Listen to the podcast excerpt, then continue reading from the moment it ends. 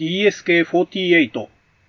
昭和48年生まれのおっさんがブラジルの人に話しかける穴に向かって昔の歌話を語るラジオ DSK48 パーソナリティはハンドルネーム DSK こと大輔です。よろしくお願いいたします。えーと、今回で第43回になりますかね。はい。えー、今回もですね、えー、第29回から延々と、えー、本人が呆れるくらい続いている、えー、昭和の筋肉マン、カッコ9シリーズを語る、筋肉性多い争奪編その4ということで、えー、話を進めていきたいと思います。えー、前回が、えー、筋肉マンチームとゼブラチームの決着がついたところですね。はい。ということで、えー、前回も言いましたけれども、旧シリーズそろそろですね、蹴りをつけたいと思いますので、えー、今回からですね、ちょっとピッチを上げて、あの、語り口もなるべく、えー、細部に突っ込まないで、えー、突っ込みたくなる要素満載なんですけれども、大い争奪編は特に。えー、突っ込んでると本当にね、いつ終わるか、年内に終わるという目標も達成できるか非常に怪しくなってくるんで、えー、ちょっと巻きを入れてですね、えー、進めていきたいなと思います。えー、フェニックスチームのスーパーフェニックスの宣言じゃないですけれども、えー、これから DSK はですね、えー、あと2回で、筋肉マン9シリーズを語り終えることを宣言すると、えー、いう気概でですね やっていきたいと思います。まあ、フェニックス嘘つきなんで、あのー、その後ボタンをポチしたりですね、レバーをグイーしたりですね、いろいろ、あの、ずるい仕掛けを出すっていうことがしょっちゅうあるんで、この2回で終了宣言も、えー、ちゃぶ台返しが 当然起こりうるんですが、えー、気持ちとしてはあと2回くらいで収めたいなという気持ちで、えー、やっていきたいと思います。はい。ということで、えー、巻いていくということで、前置きもこれぐらいにして、えー、早速ですね、えっ、ー、と、前回の続きの、えー、今度はですね、ソルジャーチームとフェニックスチームの、えー、最終試合ですね、えー、3対3の、えー、トリプルタッグマッチですっけ？えー、まあ、6人タッグっていうんですかね、それのシーンから、えー、始めていきたいと思います。で、えー、実はですね、あの、ソルジャー チームとフェニックスチームは、筋肉マンチームとゼブラチームの、え、試合が終わるまでは俺たちは観戦しようということでですね、自分たちの試合は全くやんないでずっと観戦してたわけですね。で、ようやくですね、えー、筋肉マンチームとゼブラチームの試合が決着がついたということで、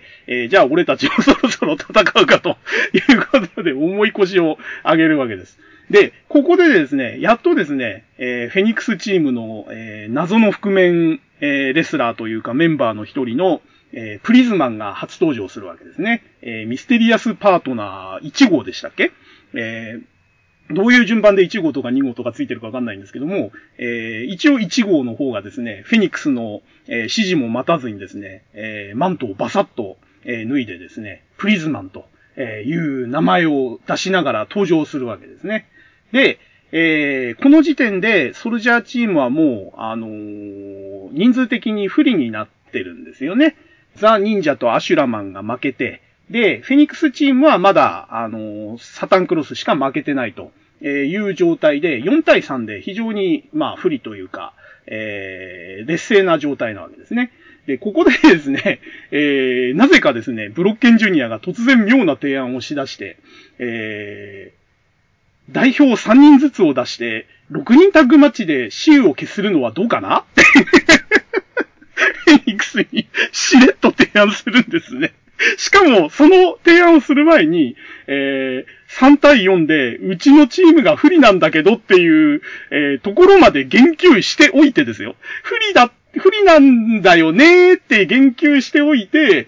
でも、不利なんだけど、お互い代表3人ずつで、一気に6人タグで私有消してみない？みたいな軽いノリで、フェニックスに提案するんですよね。これも、有利な方のフェニックスチームが提案するんじゃなくて、不利な方のソルジャーチームが、自分たちが不利だっていう事実を認めつつ、なぜか、なぜかここで、えー、3人ずつで決着つけようねっていう、ものすごく、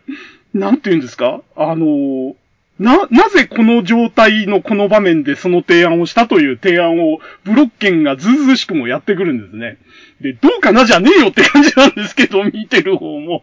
で、しかもですね、この提案をした後にですね、ソルジャーの方をチラ見しながらドヤ顔で親指立てるんですね。どうだ？行ったったぞ行ったったぞソルジャーキャプテンみたいな感じで、俺、俺、お前の代わりに行ったったぞみたいな。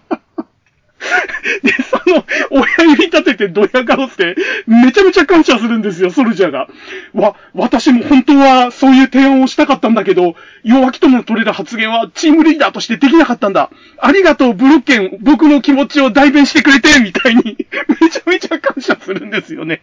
いや、弱気とも取れるとかじゃなくて、むしろ強気というか、あの、不利なのに、そんな大それた提案をするずうずうしさが恥ずかしいんじゃねえのっていう感じで、弱気とも取れる発言っていう、その言い方自体がなんか矛盾してるっていうかおかしいじゃないですか。自分たちが負けそうなのに、あえて対等な対戦方法を要求するって、それ弱気とかじゃなくて、ずうずうしいとか もう、なん、なんですか？もう、な、もうずうずうしいとしか言いようがない提案なんですよね。で、これを代弁したブロッケンに感謝するソルジャーっていう時点で僕はもうなんか、うわー、このチームリーダーダメだーって感じで ソルジャーやっぱ好きになれねえって、えー、この場面で思っちゃったんですよね。当時の、えー、中学生だったと思いますけど、僕は。はい。で、このね、バカバカしい、ずうずうしいにも程がある提案を、なぜかフェニックスチームは承諾しちゃうんですよね。いいだろうと。いいよいいよと。えー、俺たち圧倒的有利だけど、お前らが一気に6人タッグで決着つけたいってんだったら、いいよ、受けて立つよって、なぜか受けて立つんですね。で、その代わり、えー、ルールはこちらで決めさせてもらうよということで、まあ当然ですよね。えー、もう、普通にやってりゃ勝てそうなところを、あえて対等な状態まで戻すんだから、それは当然交換条件としてルールぐらいは決めさせてくれと、えー、いうことになりますわな。ということでですね、えー、なぜかですね、このことを予期したかのようにですね、名古屋城、まあ合体しちゃって格闘城になってるんですけれども、えー、格闘城になっても一つの城になったわけじゃなくて、二つの城が横で合体してるような形で、二つの城がこう、並んで立ってるようなツインタワーみたいな状態になってるんですよね、確か。で、その元名古屋城だった方の、えー、屋根をですね立方体リングが突き破って下から出現するんですね。この立方体リングどこにしまってあったんだよっていう話と、屋根突き破って出てくるのはいいんだけど、その途中にあった階層とか観客席とかはどうなっちゃってんのっていうところがあるんですけど、もう、インパクト重視のゆで先生らしくて、名古屋城から屋根を突き破って立方体リングが出現するっていう特殊リングが出てくるんですね。で、この6人タッグ戦の提案がなければ、こんな立方体リングとかも全然いらないはずなんで、もう、6人タッグやるの分かってなきゃこんなの用意できないでしょっていう話で。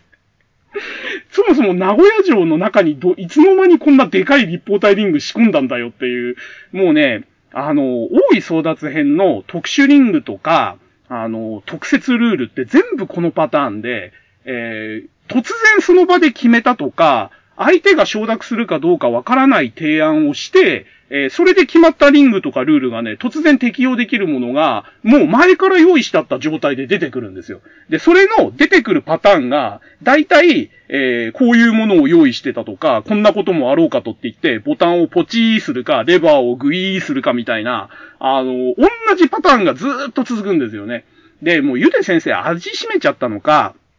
あの、読者に対して甘えがあるんですよね。もう、七面倒くさい説明とか理屈付けしなくても、とにかくボタンかレバーを操作すればそうなるよっていうのを読者が許してくれてると思ってて、っていうかそこまでもすら考えてないかもしれない。もうめんどくせえから と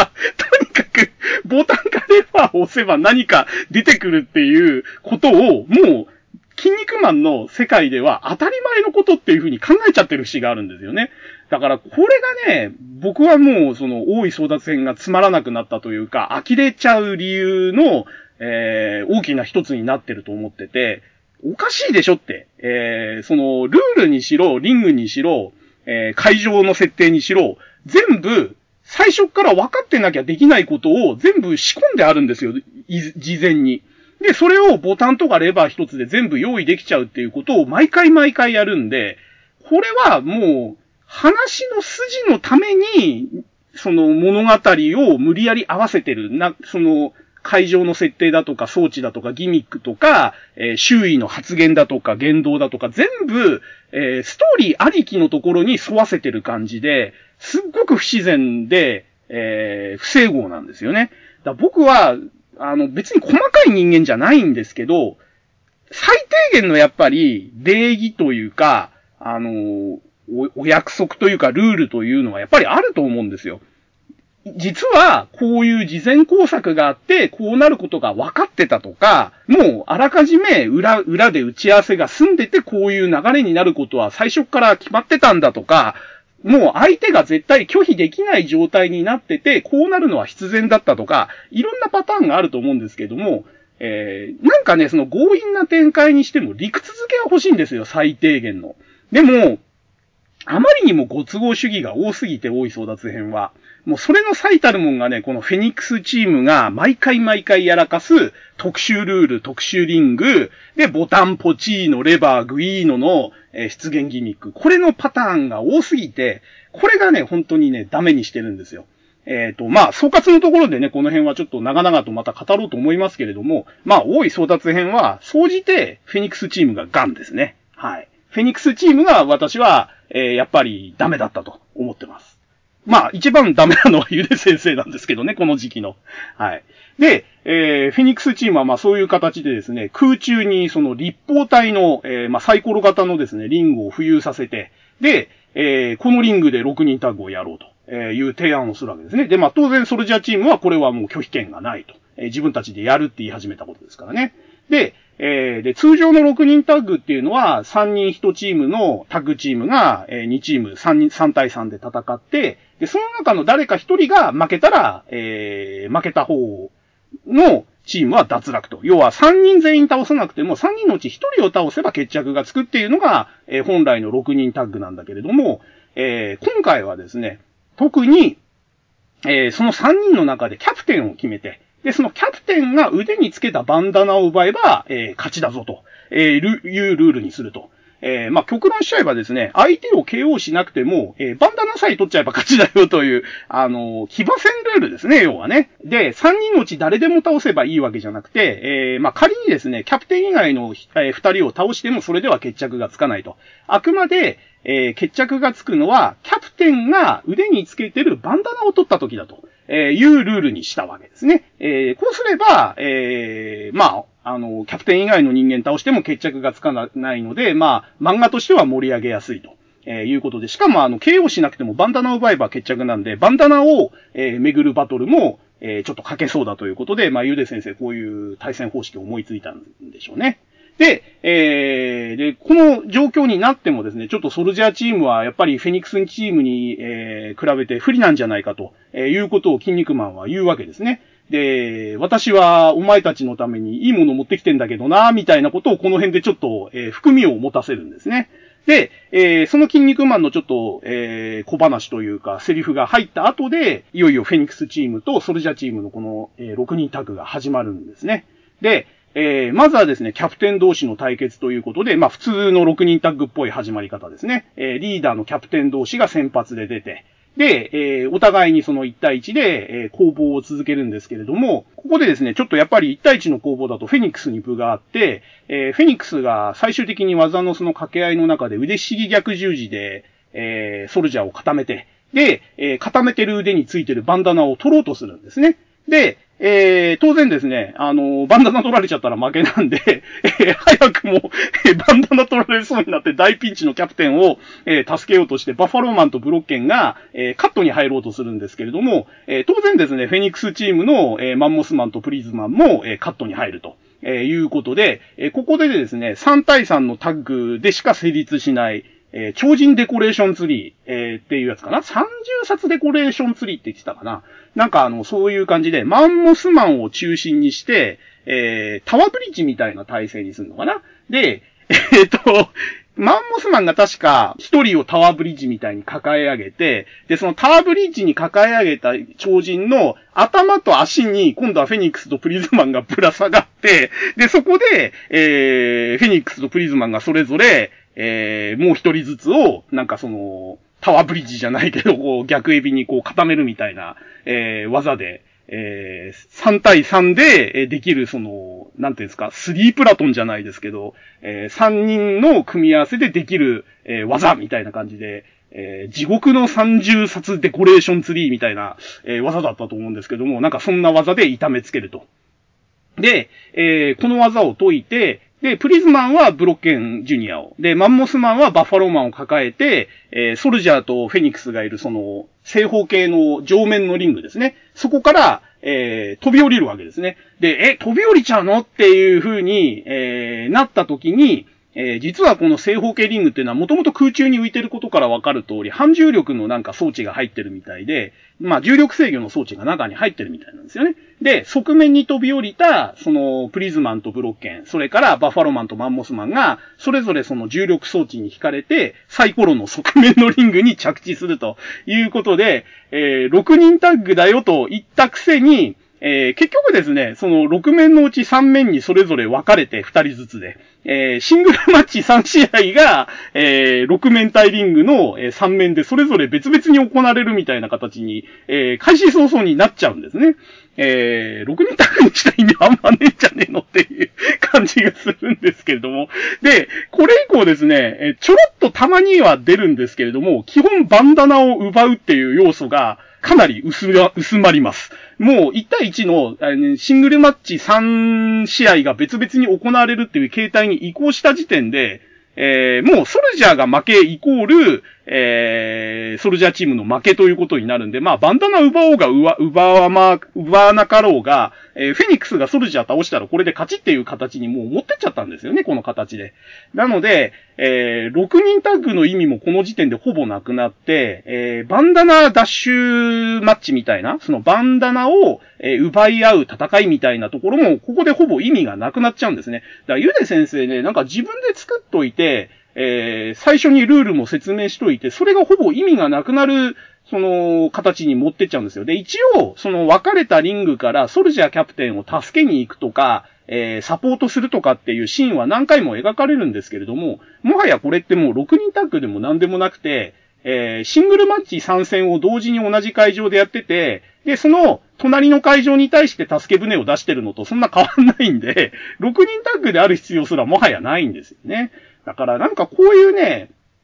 自分で考えたギミックとか会場を自分でまたぶっ壊して、えー、意味がなくな、意味をなくしちゃうっていうことをゆで先生はやってるように僕には見えて、あのー、やっぱり瞑想してるなっていう感じがするんですよね。まあ、6面体リングを用意した時点でも最初からこういう展開にするっていうのは頭にあったと思うんですけど、だったら、最初から6面体リングで3試合別々にやるっていうことをやるべきであって、なんか6人タッグで始めといて、3つに分割するっていう話を盛り込むことにそんなに意味があるのかっていう感じがすごく僕はして、この辺がね、やっぱりその、この時期のゆで先生の、そのストーリー展開のかったるさ、あの、ストレートに行かないで、なんかね、回り道回り道、わざと、そう、その、なんていうのかな、えー、ギミックをいっぱい加えて、なんか複雑なことをやってるように見せてるんだけれども、やってること自体はめちゃめちゃ単純で、しかも同じことの繰り返しみたいなところがすごく象徴されてる、えー、展開だなと思いますね、この辺は。はい。で、えー、結局ですね、このシングル3面マッチになっちゃっ、で、ソルジャーがまたフェニックスに、あの、攻め立てられてピンチになっちゃうんですね、1対1で。で、さっきと違って同じリングで戦ってないんで、えー、そう簡単にカットに行けないということで、えー、バッファローマンは、えっ、ー、と、自分のリングにですね、自分の体を体当たりさせて、えー、6面リングを揺らすことで、えー、フェニックスのその攻撃をなんとかソルジャーに向かわないようにしようと、えー、妨害するんですけれども、当然その目の前のマンモスマンを無視してですね、リングに体当たりするなんていうことを繰り返してたらマンモスマンにやられるわけで、えー、マンモスマンのパワフルノーズブリーカーを食らって、えー、バッファローマンはここでダウンしちゃうんですね。で、ここのね、その、バッファローマンのサポートの時に、えっ、ー、と、バッファローマンのセリフが僕はすごく違和感があって、えっ、ー、と、なんかね、体当たりしながら、えっ、ー、と、要はリングが、あの、分けられてね、あの、お互い同じリングで戦えなくても、えー、ソルジャーチームのチームプレイは不滅じゃーとか言いながら体当たりするんですよ。だけど、えー、僕の中でバッファローマンってなんとかじゃーとかっていうセリフの言い方をするキャラクターじゃなかったんですよね。で、大井争奪編ってすごくその辺が顕著に思われるんですけれども、キャラクターの性格とか、えー、思想とか、えー、喋り方がすごくなんかね、今までと不一致な場面が増えてて、え、お前この前まで正義超人素晴らしいって叩いてたじゃんっていうやつが、また悪、俺は悪魔超人だよって言い始めたりとか、えー、なんかね、今まで普通に喋ってたやつが急に変な喋り方し始めたりとか、なんかね、キャラクターのその造形というか、えー、これまでのイメージをね、また崩すようなことを結構やるんですよ。で、バッファローマンも、なんとかじゃーとかって喋るキャラクターじゃなかったはずなんですよね。えー、まあ勝手にあの、ファンである僕が思ってるだけで、ゆで先生の中ではもともとそういうキャラなのかもしれないんですけれども、えー、なんとかじゃって喋るバッファローマンって多分ここが初出なんですよね。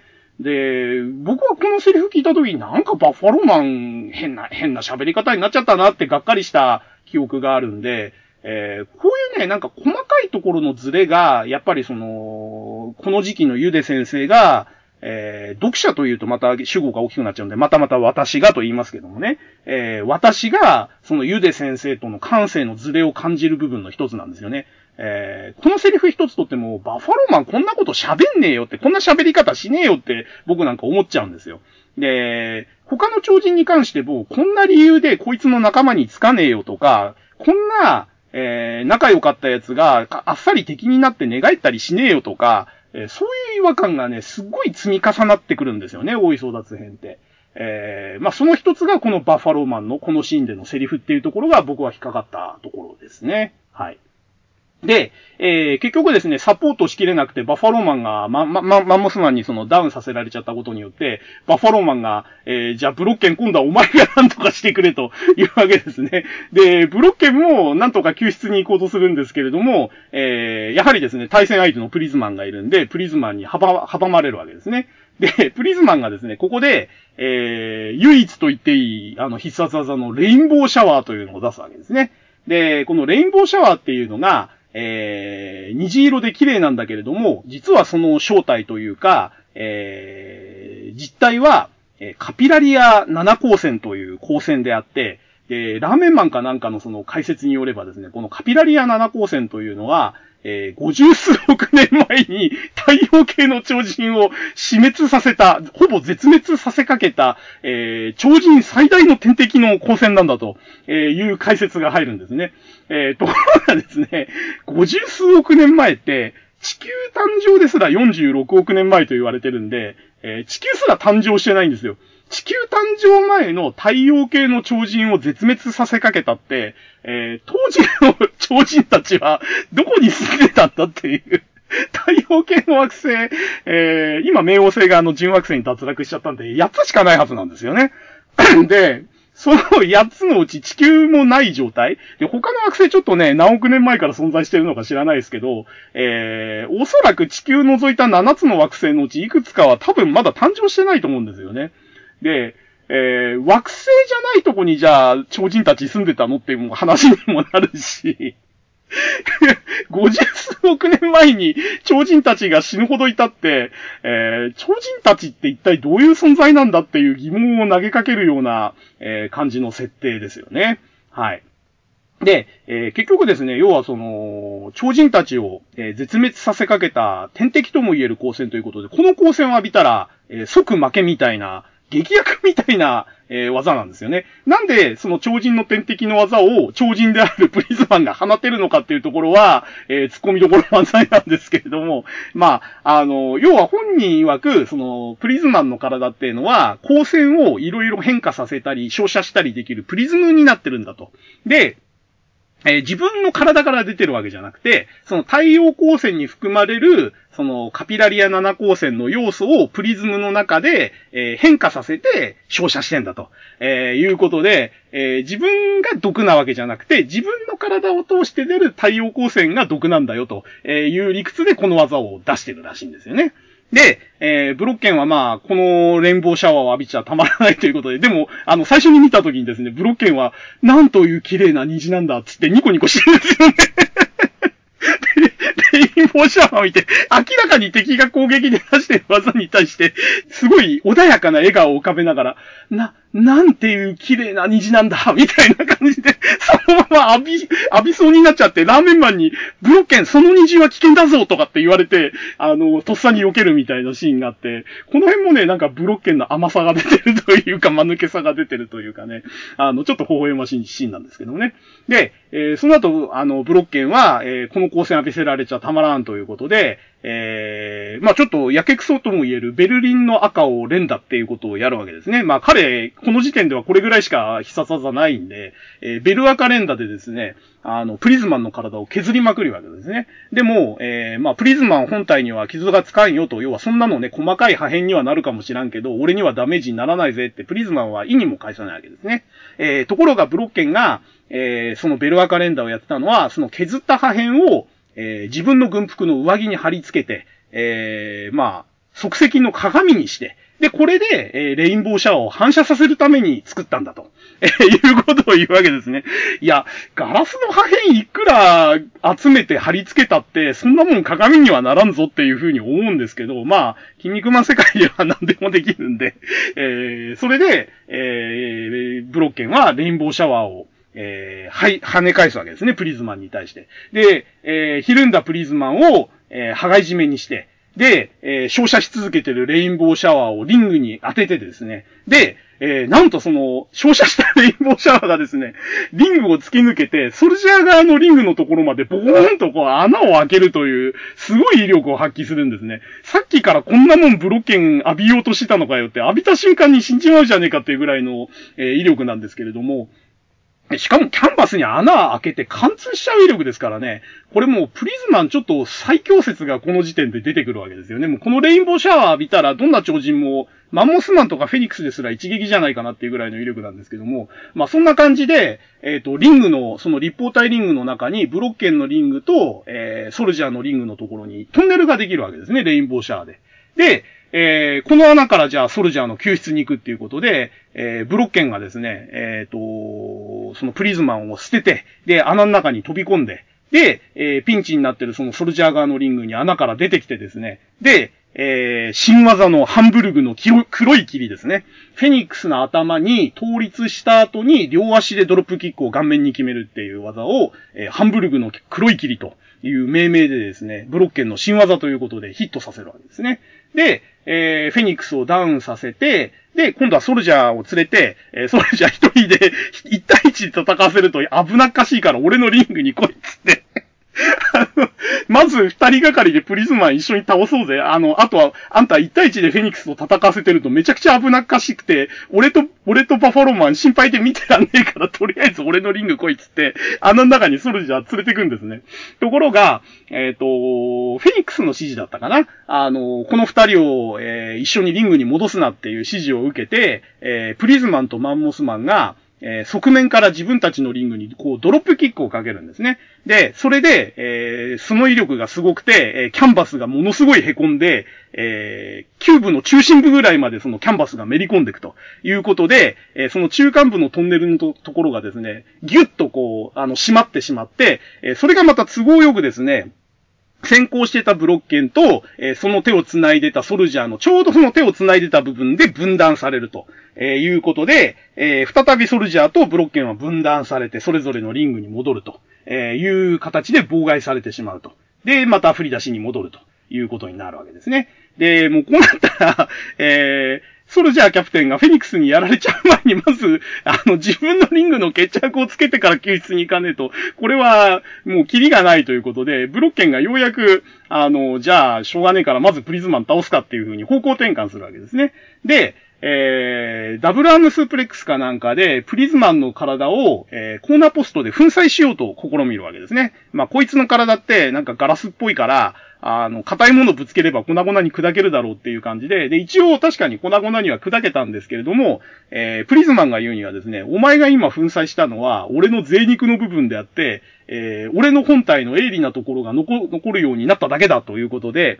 えー、最初の状態よりよりですね、なんかそのまがまがしいというか、えー、角々したすっごい鋭角的な、えー、スリムな、えー、フォルムに、この、えー、ダブルアームスープレックスで粉砕された後は、体が変わるんですね。で、えー、この体でですね、あのー、尖った部分で、えー、キャンバスをくり抜いて、なんとかコンパスとかって言ってたかな、クリスタルコンパスとかキャンパスコンパスだか、なんかそんな感じのことを言って、えっ、と、リングの床をくり抜いてですね、ギザギザの円盤型に。で、えそれをですね、キャンバス操作とか言いながら、その、ギザギザの、あの円盤を、えブロッケンに対して投げつけて、で、えー、さらにですね、えっ、ー、と、その粉砕された破片をまた回収して体にくっつけて再生なんていうこともやって、要は、あの、破片が飛び散ろうが、粉砕されようが、基本的にこのプリズマンって超人復活できるみたいなんですよね。で、また元のプリズム型に戻って、えー、またレインボーシャワーを出すと、えー、いうことで、もうブロッケン避けられないっていう状態で、レインボーシャワーを放射するわけですね。で、えー、ここでですね、えー、ブロッケンジュニアに関する、えー、最大の問題行動が、えー、出てきます。えー、で、もう避けられない。レインボーシャワーを避けられない。さあどうする？食らったら即死だぞという状態で、えー、ブロッケンが何をやったかっていうとですね、えー、自分の軍帽、帽子の、えー、真ん中にドクロの気象がついてるんですけれども、これを外して投げ捨てるってことをやるんですね。で、これが一体何の意味があるかっていうと、えー、ブロッケンジュニア自身の術界で言うとですね、えー、実はそのブロッケン一族っていうのは、えー、元々は人間なんだと。で、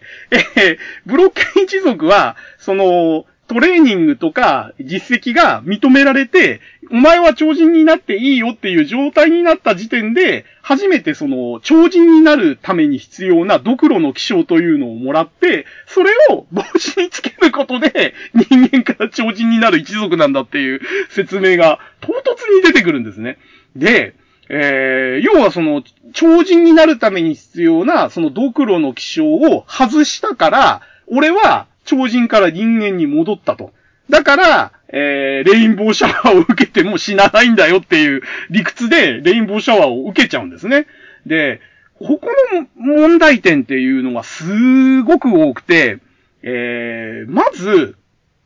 超人に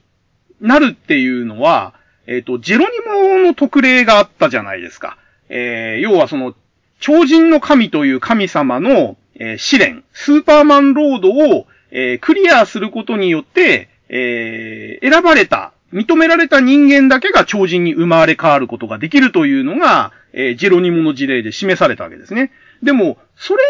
それ以外は基本的に超人って超人として生まれて超人として育ってっていう、えー、生まれながらの超人のはずなんですよ。ところがここで、ブロッケン一族はもともと人間ですよと。で、人間から超人になるためには、そのブロッケン一族に伝わるドクロの気象を帽子につければ超人になれるっていうおかしな条件が出てきたんですよ。で、これいくつも変なところがあって、超人の神にすらまず認めてもらう必要がないんですよ。人間から超人になるのに。で、えー、しかも、その超人になる方法が、アイテムを身につける。で、しかもその身につけるは自分の体に埋め込むとか掘り込むとか、えー、同一化するとかじゃなくて、帽子に気象をつけるなんですよ。これめちゃくちゃおかしくないですか？だって、アイテムと自分と分離してるんですよ。それが超人になるための条件であり、証だって言われてるドクロの気象をもらう。それはいい。でも、それは自分の体に何にもくっつけてないんですよ。それは、たまたま、別に持ってる軍帽の帽子につけてるだけなんですよ。帽子の部分につけてるだけなんですよ。なんでそれで人間から超人になるのって、めちゃめちゃ思いません？だって、その軍帽を例えば落としたり、なくしたり、脱いだり、捨てたり、燃やしたりしたらどうなっちゃうのって話なんですよ。も、もっと言うと、ドクロの気象が壊れたり、なくしたり、落としたり、燃やしたりしたらどうなるのっていう話で、えー、この設定はね、めちゃくちゃですよ。で、さらに言うと、ブロッケンって、あの、黄金のマスク編で、一回、っ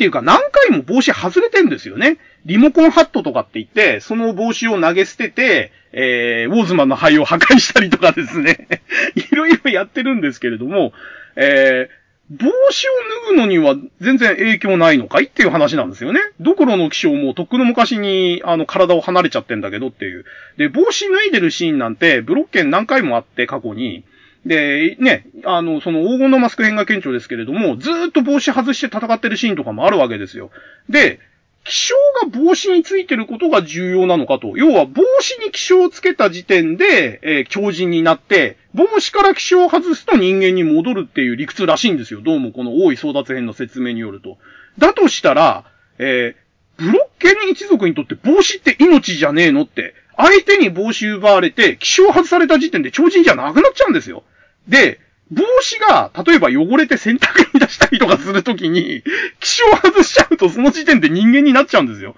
こんなおかしい話あります？しかも、ジェロニモの時あんだけ苦労して条件いろいろ並べ立てられて、えー、すっごく苦労して人間から超人になったのに、ブロッケン一族だけなぜかそのドクロの気象っていうアイテムを自分の体じゃなくて身につけてる帽子にくっつけるだけで超人になるっていうこのおかしな理屈。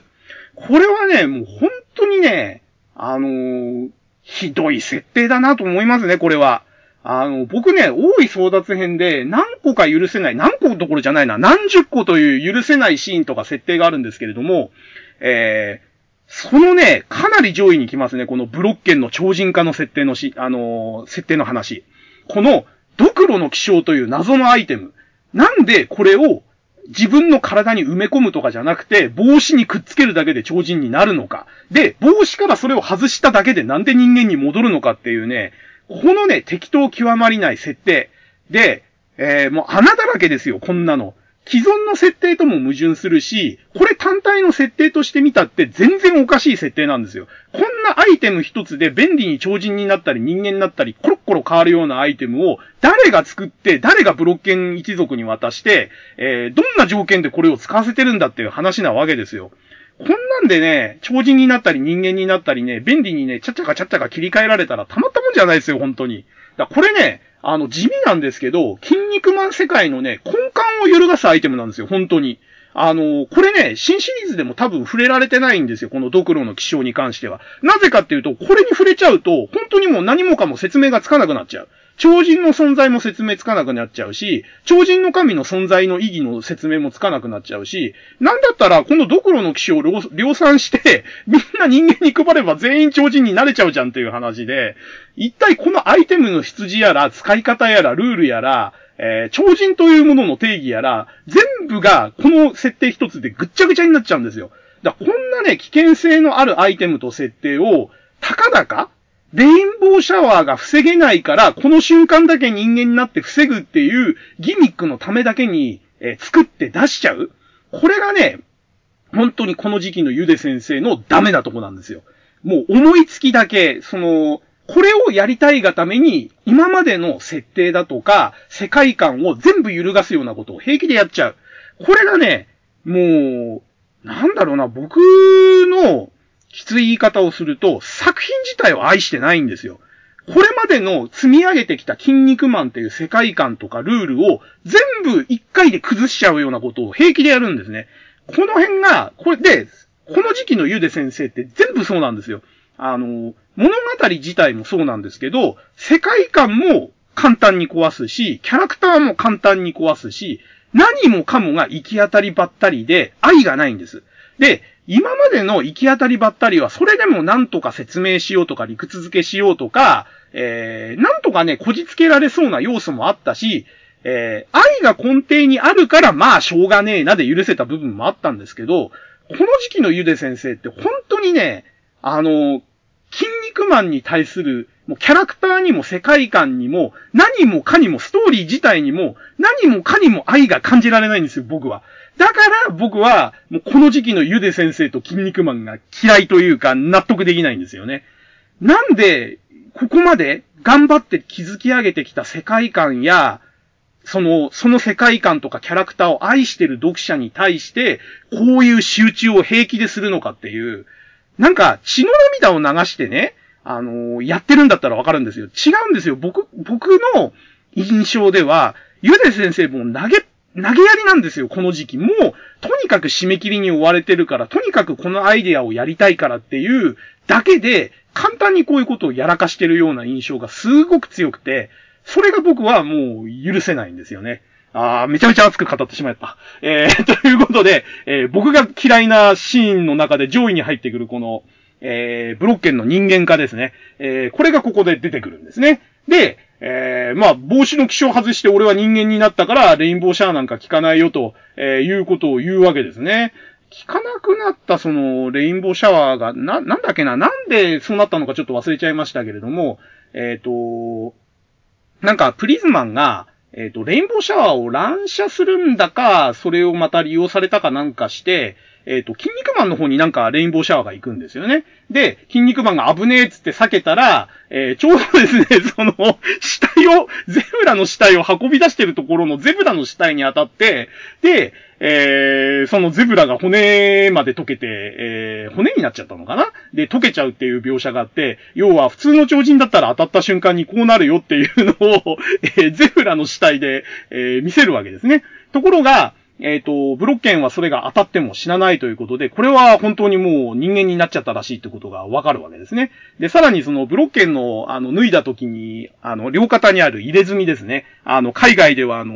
派遣クロイツがやばいっていうことで、あの、消されてたり、バツマークに変えられたりしてる、あれですけれども、えー、あれがですね、えっ、ー、と、要は人間になっちゃったんで、えー、消えていくと。えー、要はその超人になった証としても、その入れ墨は機能してるんだっていう説明がまたここで入るわけですね。うん、なんかもういろんなところで、ええー、って感じの感想しか僕は出ないんですけれども。で、えー、ちょうどですね、あの、日没の時間になって、レインボーシャワーももう出なくなっちゃったよと、えー、いうことで、で、逆にですね、人間化したブロッケンは、今まで散々浴びせられたレインボーシャワーを体に帯びた状態で、俺自体がレインボーシャワーの、その、要素を抱えた体になってるっていうことで、えー、その体で今度は、あの、プリズマに逆襲を始めるわけですね。で、プリズマも超人なんで、えっ、ー、と、自らが放ったそのレインボーシャワーを帯びた体で攻撃されると、えー、ダメージがいくということで、えー、日々が入ったりするわけですね。で、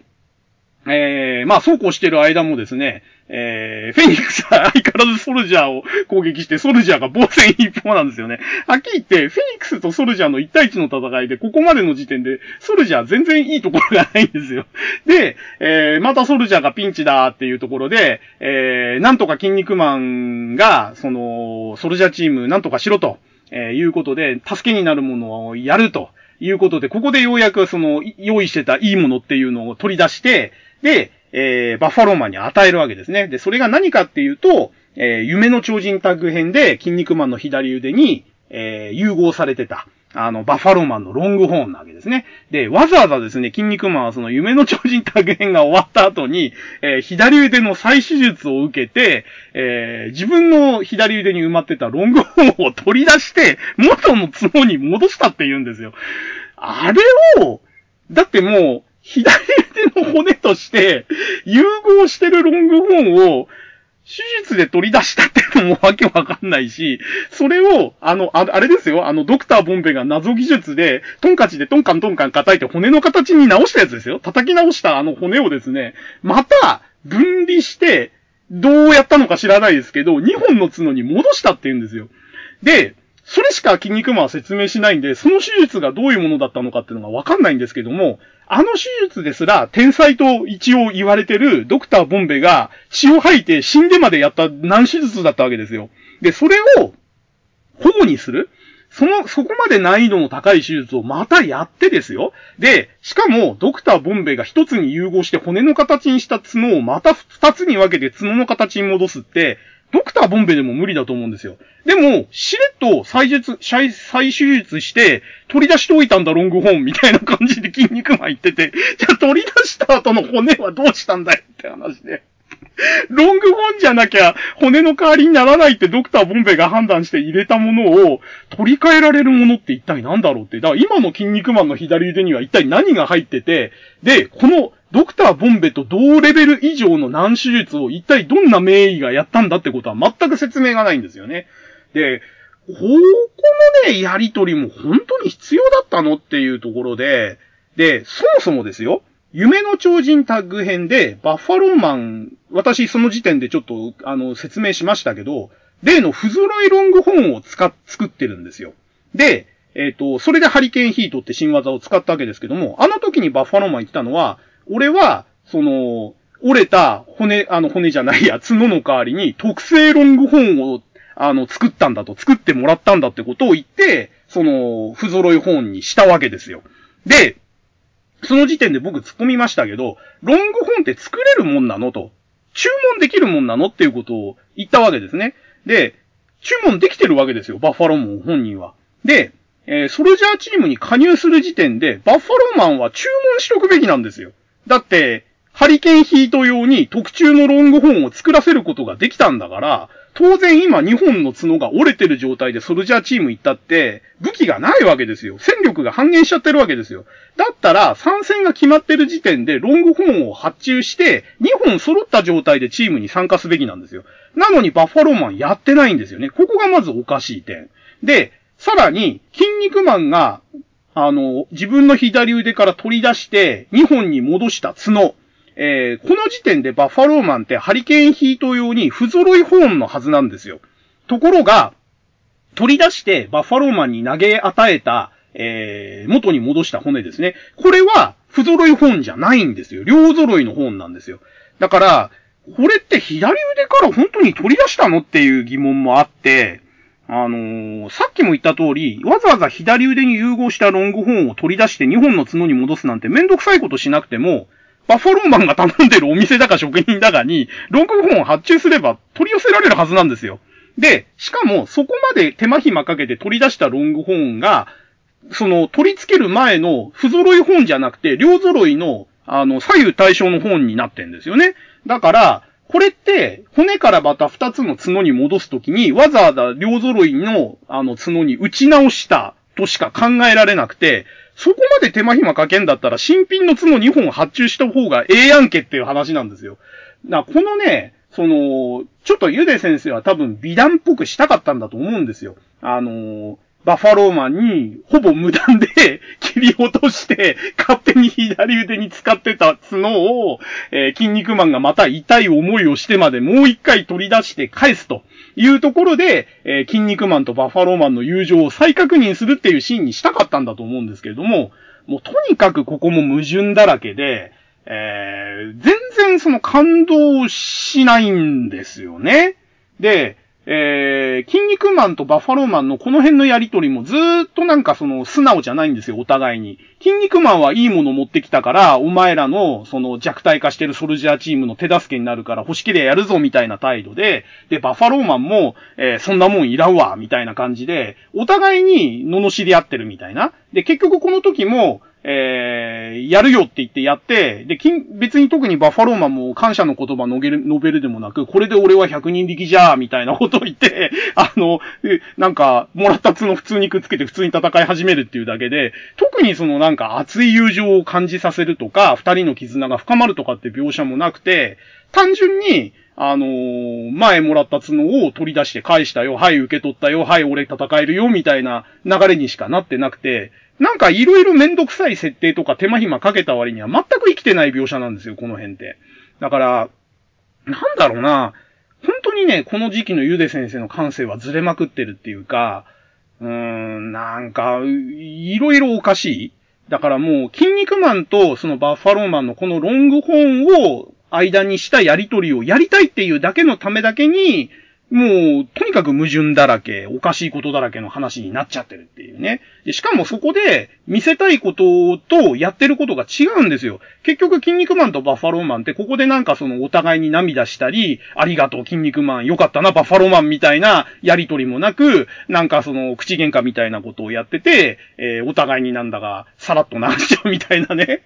なんでそこまで伏線引っ張って手間暇かけてそんな描写になるのっていうね。あのー、この辺のね、本当にね、下手くそさが、もう、ほんとこの時期のね、ゆで先生のダメなとこだと思いますね。はい。で、まあ、えー、いろいろごちゃごちゃ言いましたけれども、えー、結局ですね、その筋肉マンに返してもらったロングホーンをつけて、えー、バッファローマンがようやくフルで、フルパワーで復活すると、えー、いうことで、えー、ハリケーンミキサーをここで出したのかな？で、えっ、ー、と、どうやって行ったのかな？マンモスマンぶっ飛ばしたんだか、フェニックス本人ぶっ飛ばしたんだか知らないけれども、えっ、ー、と、なんかね、あの、ソルジャーのピンチを、これで、あの、復活したロングホーンを使って助けるんですよね。で、えー、で、結局リングに全員集結したのかな？一つのリングに。結局なんかソルジャーとフェニックスが戦ってるリングにまた、ブロッケン、バッファローマン、マンモスマン、プリズマンみたいな形で集まってきたのかな？ちょっとこの辺がね、記憶曖昧なんですよね。もう、あの、前も言いましたけど、この辺も 僕はかなり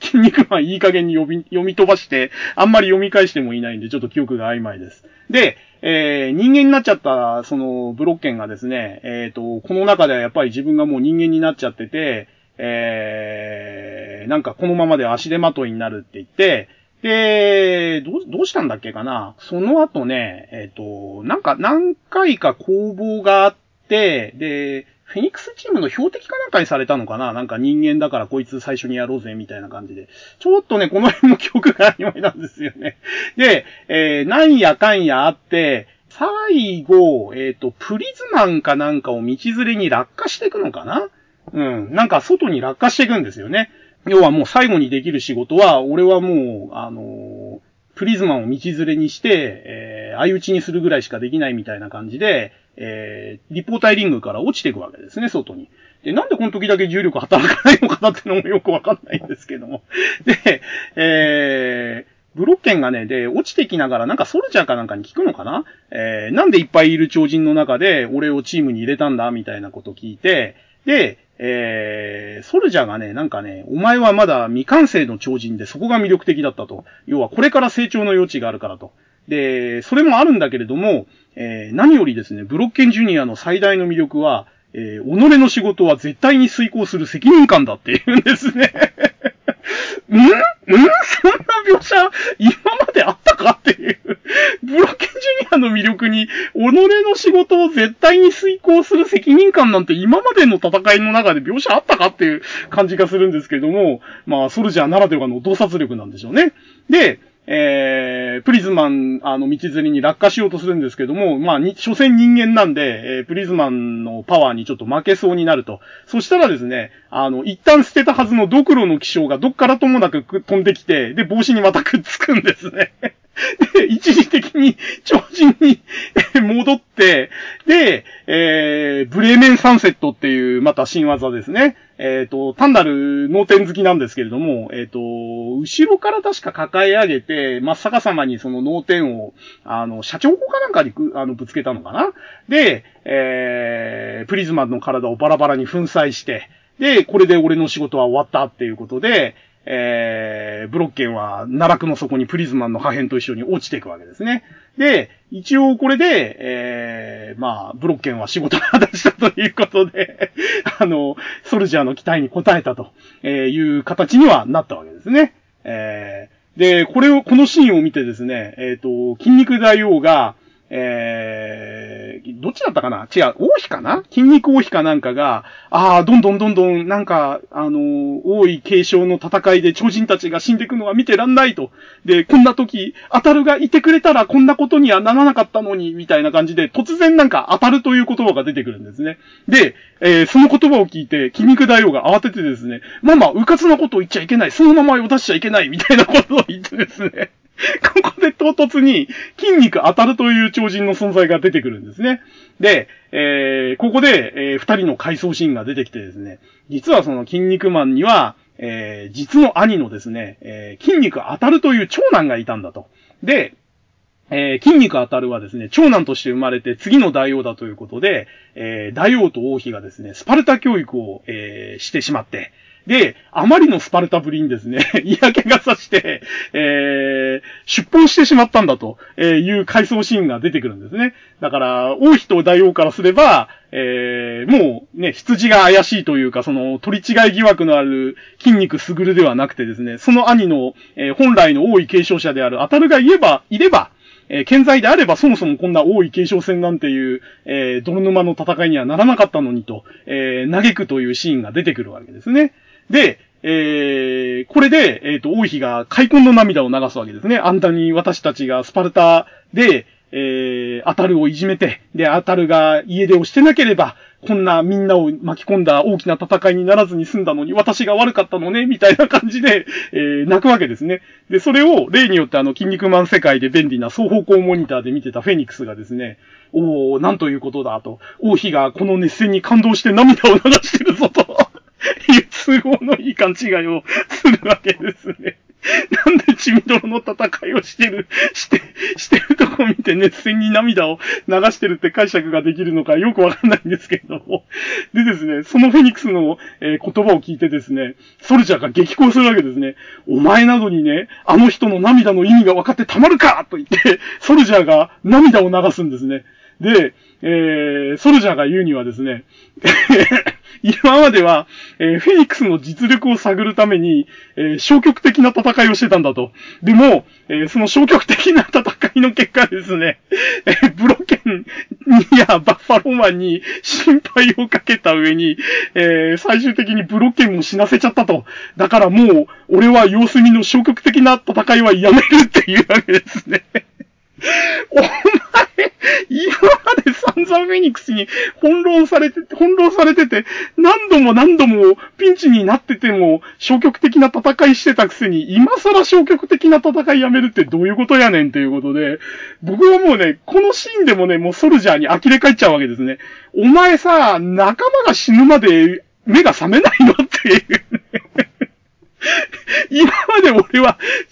実力を抑えてたからフェニックスに劣勢だったんだみたいな言い訳をし、しれっと言うわけですよ。そんなこと言うくらいだったら最初から本気出せよって おめえチームリーダーだぞって。もうね、このね、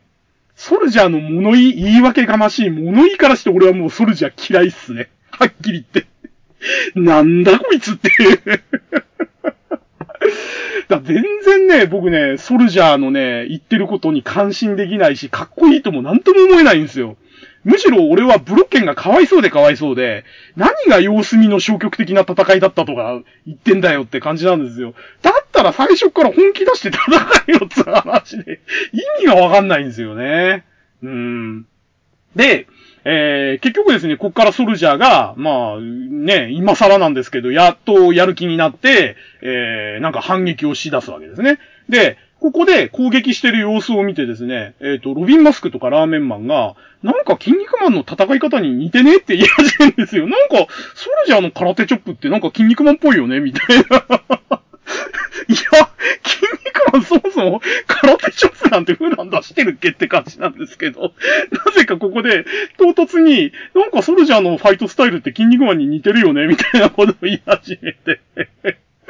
で、えー、で、なんかね、フェニックスにずっと猛攻を加えて、で、なんかドラゴンスープレックス連発みたいなことを、えっ、ー、と、立方体リングを使ってやって、要は、他の面にもドラゴンスープレックスをかけ続けるみたいな感じで、一周してくるんですよね、立方体のサイコロのところ。で、一周して、えー、最後のリングで、マンモスマンが反撃をしようとして待ち構えてたんですけれども、えー、確かね、鉄柱かなんかを持って待ち構えてたのかなぶん殴ってやるみたいな感じで。で、ドラゴンスープレックスしながら戻ってきたソルジャーをまさにに鉄柱で殴ろうとしたところで、えー、ソルジャーがですね、フェイスフラッシュとか言いながらですね、言ってたかな？言ってなかったかな？例のあの、覆面をペロッとめくってですね、あの、顔から出る光を照射したら、えー、マンモスマンの鉄柱がぐにゃりと飴のように曲がるわけですね。で、えー、王家の血を引くものしかできないはずのフェイスフラッシュを使ってるということで、え、ソルジャーってじゃあやっぱり筋肉王家の人間なんじゃねえの？と、えー、いうことで、えー、筋肉王妃がですね、ソルジャーって私たちの当たりじゃないの？って疑い始めるわけですね。で、えー、あのスパルタ教育で出本した当たるが、えー、覆面をかぶってソルジャーとして出場してるんじゃないかと、えー、疑い始めるわけですね。で、その目的は、えー、正当な王位継承者を主張して、えー、要は弟であるスグルを倒して、えー、自分が力ずくでその王位につこうとしてるんじゃないかと、えいう疑惑を抱くわけですね。で、そしたらですね、また例によってあの、超人予言書が都合よく床に落ちてですね、えー、なんかパラパラパラっと勝手にページがめくれて、えー、その開いたページを大王が読むとですね、えー、またなんか謎の予言の一節が出てくるわけですね。で、その予言がですね、えー、ドクロ落ちるとき、卓越した友情の闘志救うべく、理想を持ちたる家中の人現るっていう、今でもそんな出てるぐらい、なぜかこれだけは覚えてるんですけれども。えー、ではですね、なんかドクロ落ちるときってもうわかりますよね。あの、ドクロの騎士をつけたブロッケンが、えー、墜落した後に、卓越した友情の闘志を救うべく、理想を持ちたる家中の人現るってことで、えー、これが何かの予言だということで、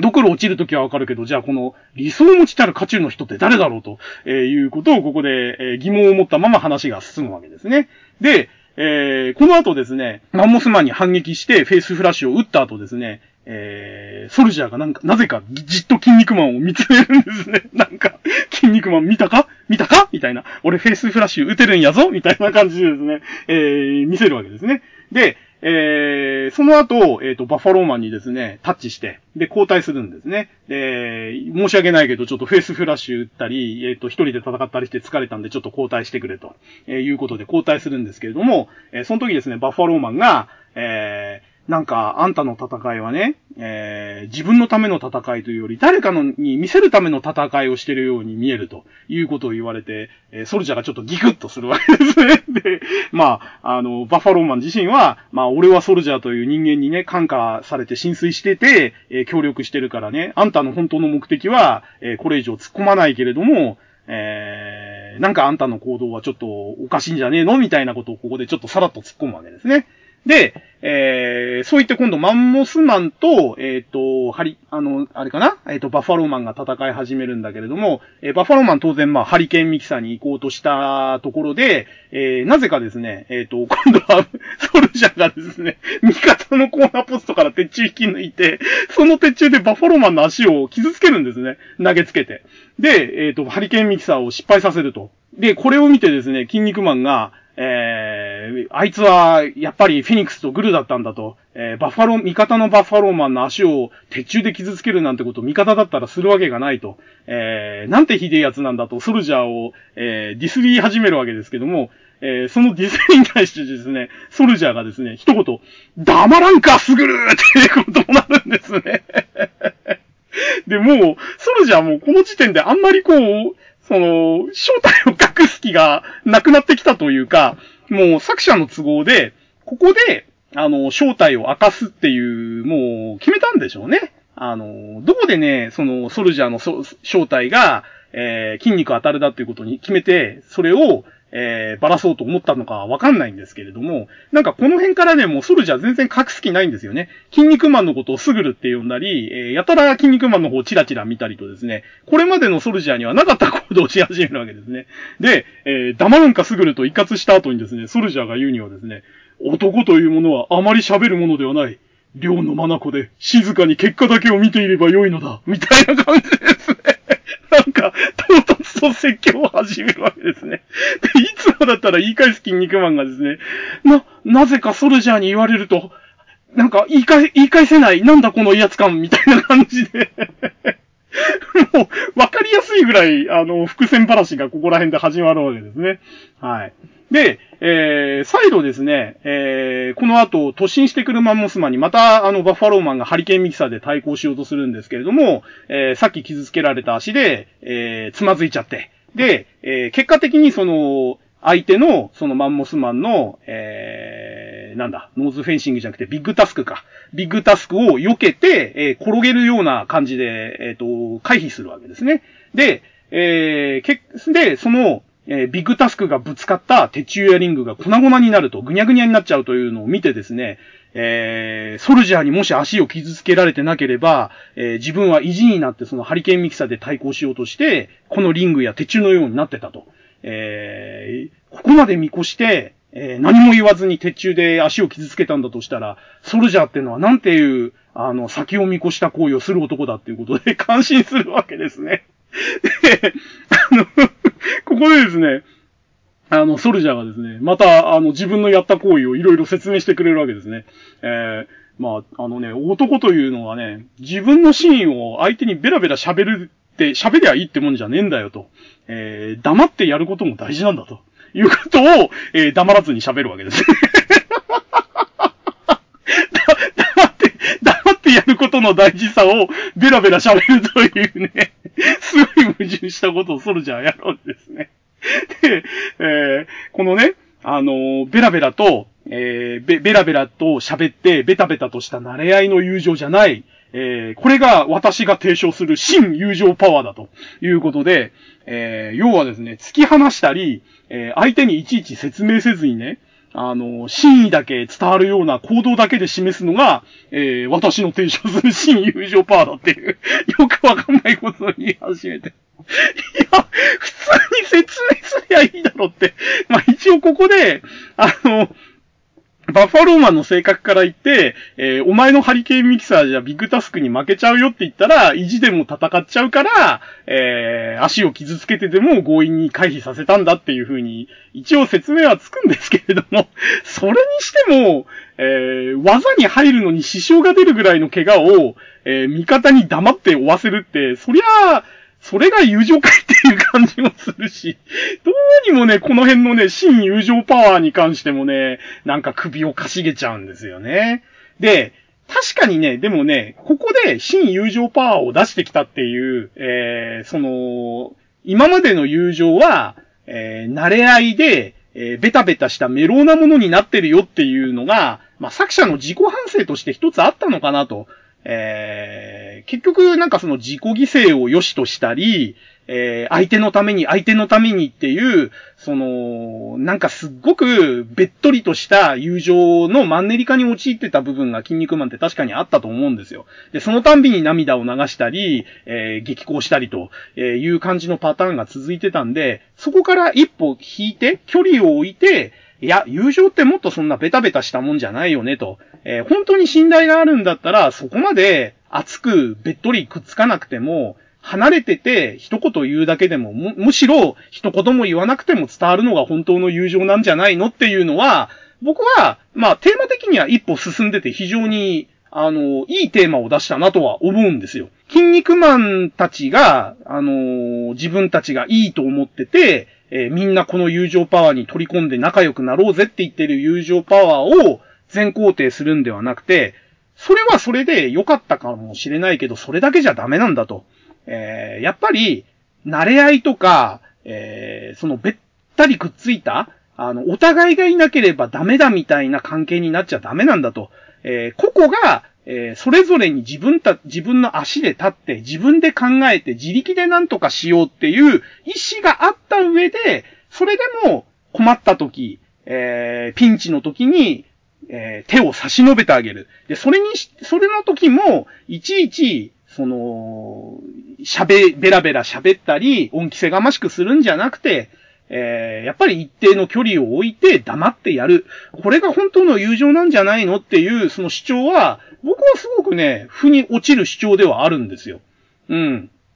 あのー、漫画のその筋肉マン世界の友情としてだけじゃなくて、現実世界の友情ってそういう面あると思うんですよね。なんかね、あの、毎日毎日会って、えー、お酒飲んでゲラゲラバカな話するばかりが僕は友情じゃないと思うんですよ。あのー、一年会ってなかろうがね、あの、普段日常的に直接会ってなかろうが、本当に困ってる時に、そっと手を差し伸べられる。必要な時に必要なことができる。で、それも、相手に、その、負担にならないような形で、さらっとできる。で、それをまた受ける方も、変に気遣いしないでさらっと受け入れられる。お互いがお互いを思いやる。こういうところが本当の友情じゃないかなって思うことが、えー、年取れば取るほどどんどん増えてきてて、あのー、そういう意味では、この筋肉マンの中で提唱された友情パワーに対する新友情パワーという主張とか言いたいことはすごく僕は納得いってて、いい、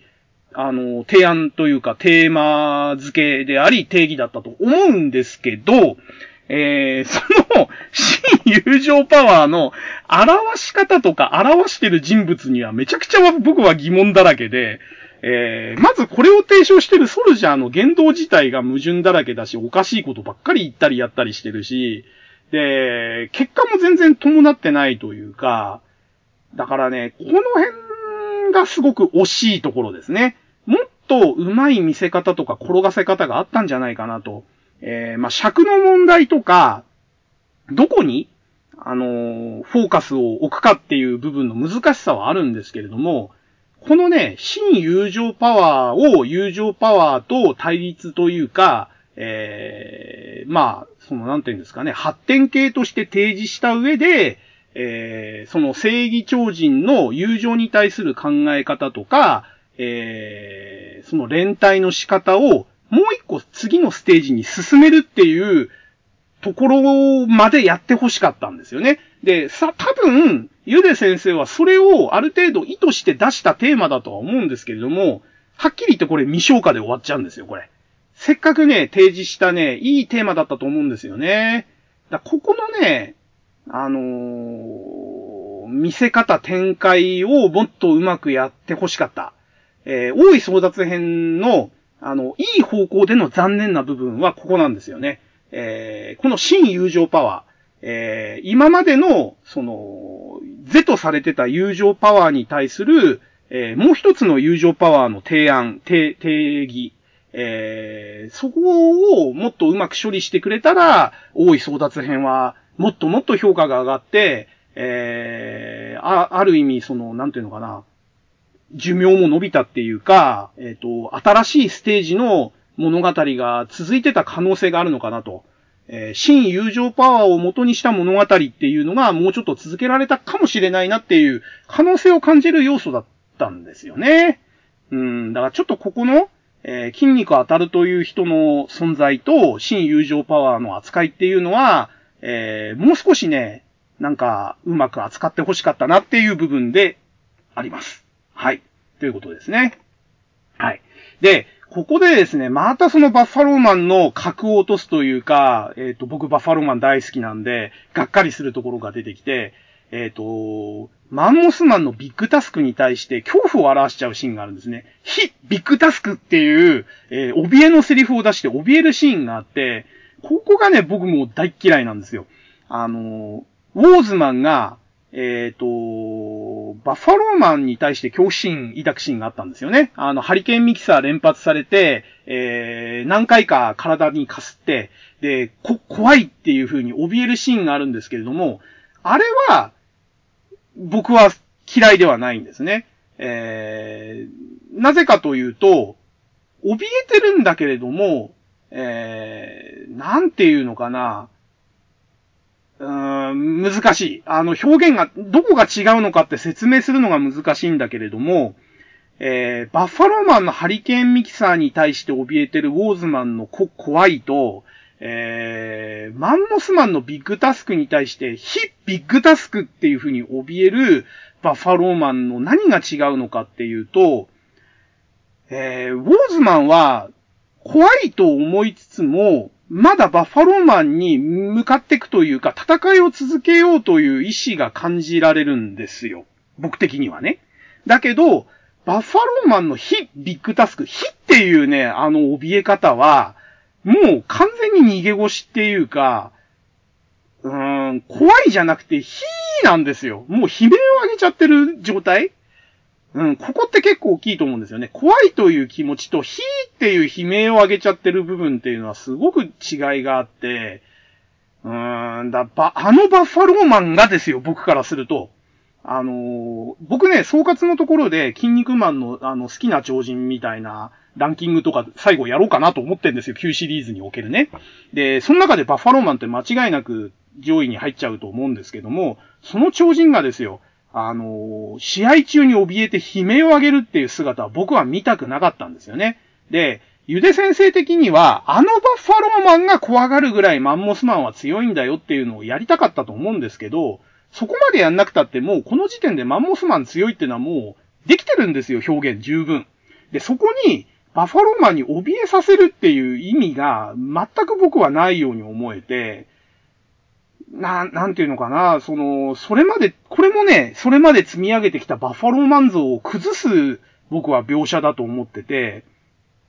バッファローマンがね、こんなね、悲鳴を上げたっていうのはマンモスマンの時ぐらいですよ。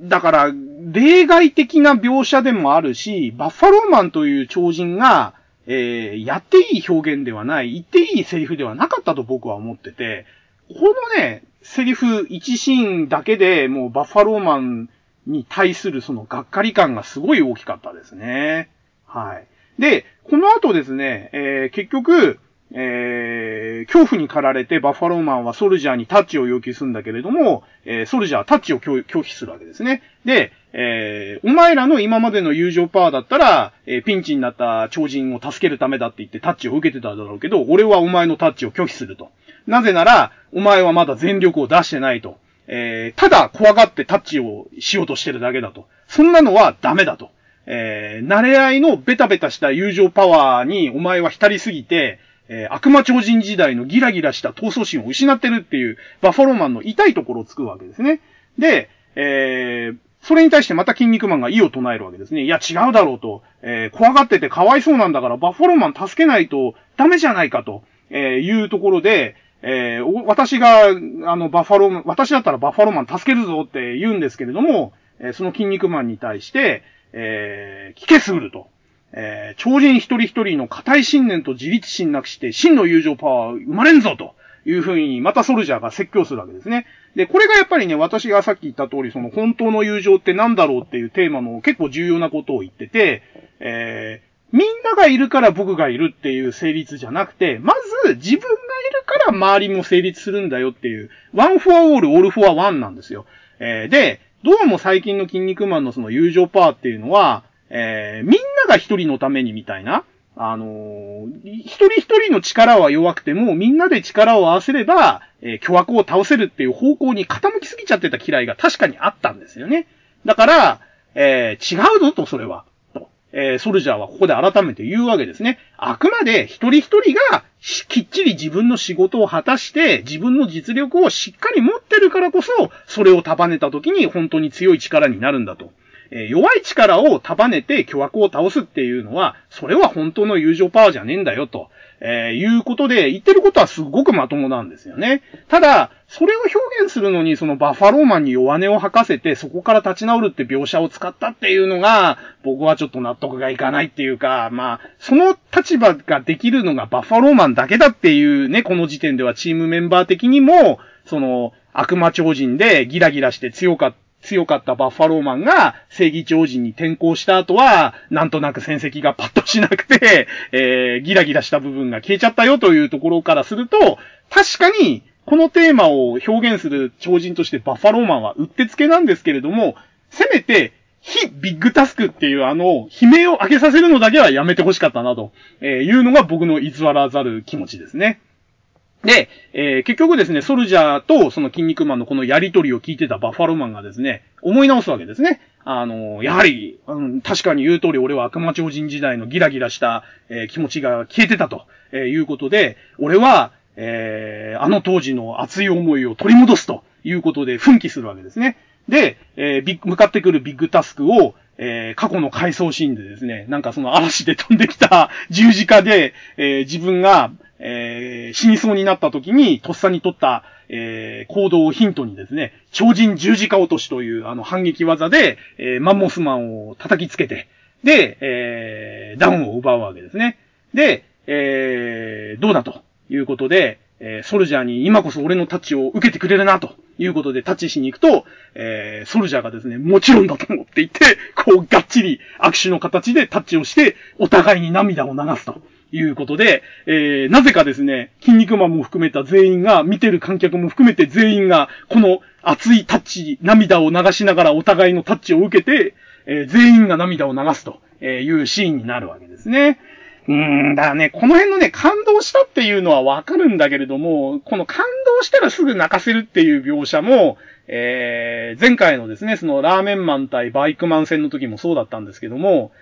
感動したらね、観客も含めて全員泣くっていう描写もすごく安っぽくって、もう、もうちょっとな、なんかね、いい表現あったんじゃないかなっていうふうに、えー、僕は思っちゃうんですよね。なんか、こういう、なんか、みんなが感動しました。はい、泣きました。はい、読者の皆さんも泣いてください。みたいなね、このね、えー、描写が僕は苦手ですね。はい、ここが感動シーンですよ。はい、感動してください。泣いてください。みたいなね、このね、用意された感動シーンみたいなところが、多い争奪編は多くて、これもね、僕はすごく押し付けがましくて嫌ですね。もう、もうちょっと、見せるにしても、うまい見せ方をしてほしかった。で、この時期のゆで先生は本当にこの辺が、あの、ストレートすぎて、下手くそです。はっきり言って。もう、あ、明らかにここは泣かせに来てんなと、えー、わかりやすすぎるんですよね。で、逆に、あの、そういう記号というか、サインに慣れ、慣れちゃってきてる読者にとっては、はいはいまた来ましたお約束のお涙ちょうだいシーンみたいな感じでしらけちゃうんですよ。はい、ここで感動してくださいってことですね、みたいな感じで。だからね、なんていうのかな。予想を裏切ればいいってもんではないんだけれども、あまりにもシナリオに沿いすぎちゃってる、その、俺の思惑通りに読者を誘導するぞ、読者の心を操作するぞっていうのが見え見えになっちゃうと、読者はしらけるんですよ。だここで泣かせようとさせられてるなって思うと、心の中でもう完全にガードポーズになっちゃうんですよ、読者は。いや、俺泣かねえよと、こんな、こんな見え見えの泣かせようとする描写で泣くわけねえじゃんっていう風になっちゃうわけですよ。で、そのガードを突き破っても泣かせるぐらいのパワーがある人もいるわけですよ。もう、泣かせにかかるぞって、もう見え見えなんだけれども、分かっててガードしててもそのガードを突き破って泣いちゃうよ、畜生。やられたよ。これ泣かせに来てるって分かってて、分かってたのに泣かされたよ、みたいなことはあるんですけど、ゆで先生は申し訳ないけど、そこまでの実力なかったんですよ、この当時は。で、やり方もすごく良くなかった。だから、僕、僕だけ、僕ですよ。僕は、こういうのが来るたんびに、ああ、またゆで先生泣かせに来てるよ。もういいよって。これで泣くわけねえだろってもうね、中学生ですから、あの、そういうところ、車に構えてるし、あの、反発するわけですよ。そんな素直に言うこと聞くわけないんですよ、中学生が。ね。小学生の頃は泣いてたかもしんない。だけど、もういろいろ経験してきて、今まさに中二病時代で、反抗期で、ちょっとやそっとじゃなびかねえぞっていう風に、こう、ガードを固め始めてる中学生にとっては、この、ゆで先生の、はいはい、ここ泣くとこだよ、泣いてっていうところがもう嫌で嫌でたまらない。だね、見た、読んだ時期とかもね、関係してるかもしんないけれども、えー、この時期のゆで先生のテクニックとか手法。で、それにプラスして、えー、読んでる読者の僕自身が、えー、中2だったと、えいうところも含めて、えこの時期の筋肉マンとの相性は僕は最悪だったと思うんですよね。泣けねえと。泣かせようと思ってるこのあざとさ自体が見えちゃって俺は泣けねえよと、えいう感じで、えこの辺のシーンも僕はちょっと、えかなりしらけた感じで見てた記憶がありますね。はい。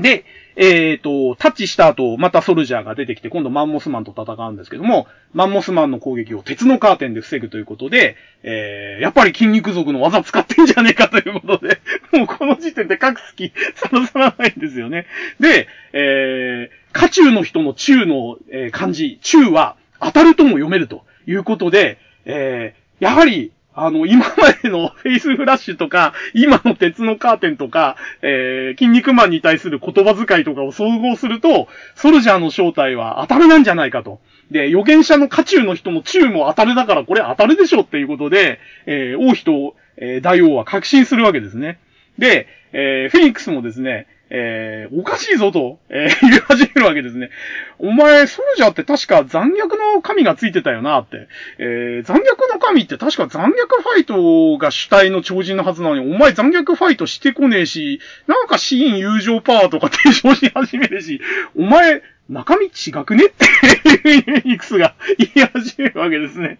そしたらですね、えー、三邪悪神がその場に現れてですね、えー、これからフェニックスに助力するぞと。えー、で、なんで助力するかっていうのはね、えー、今から、あのー、見ればわかるということで、えー、例によってですね、双方向モニターのところにですね、唐突に、えー、テレビの超人ニュースが流れてですね、超人ニュースってなんやねんって感じなんですけども、で、そのニュースの中で、えー、富士山頂の万年雪の中から、身元不明の超人5人が重傷で発見されましたと、えいうニュースが流れて、で、そのうち5人のうちの4人は搬送途中で死んじゃったと。で、残り1人は、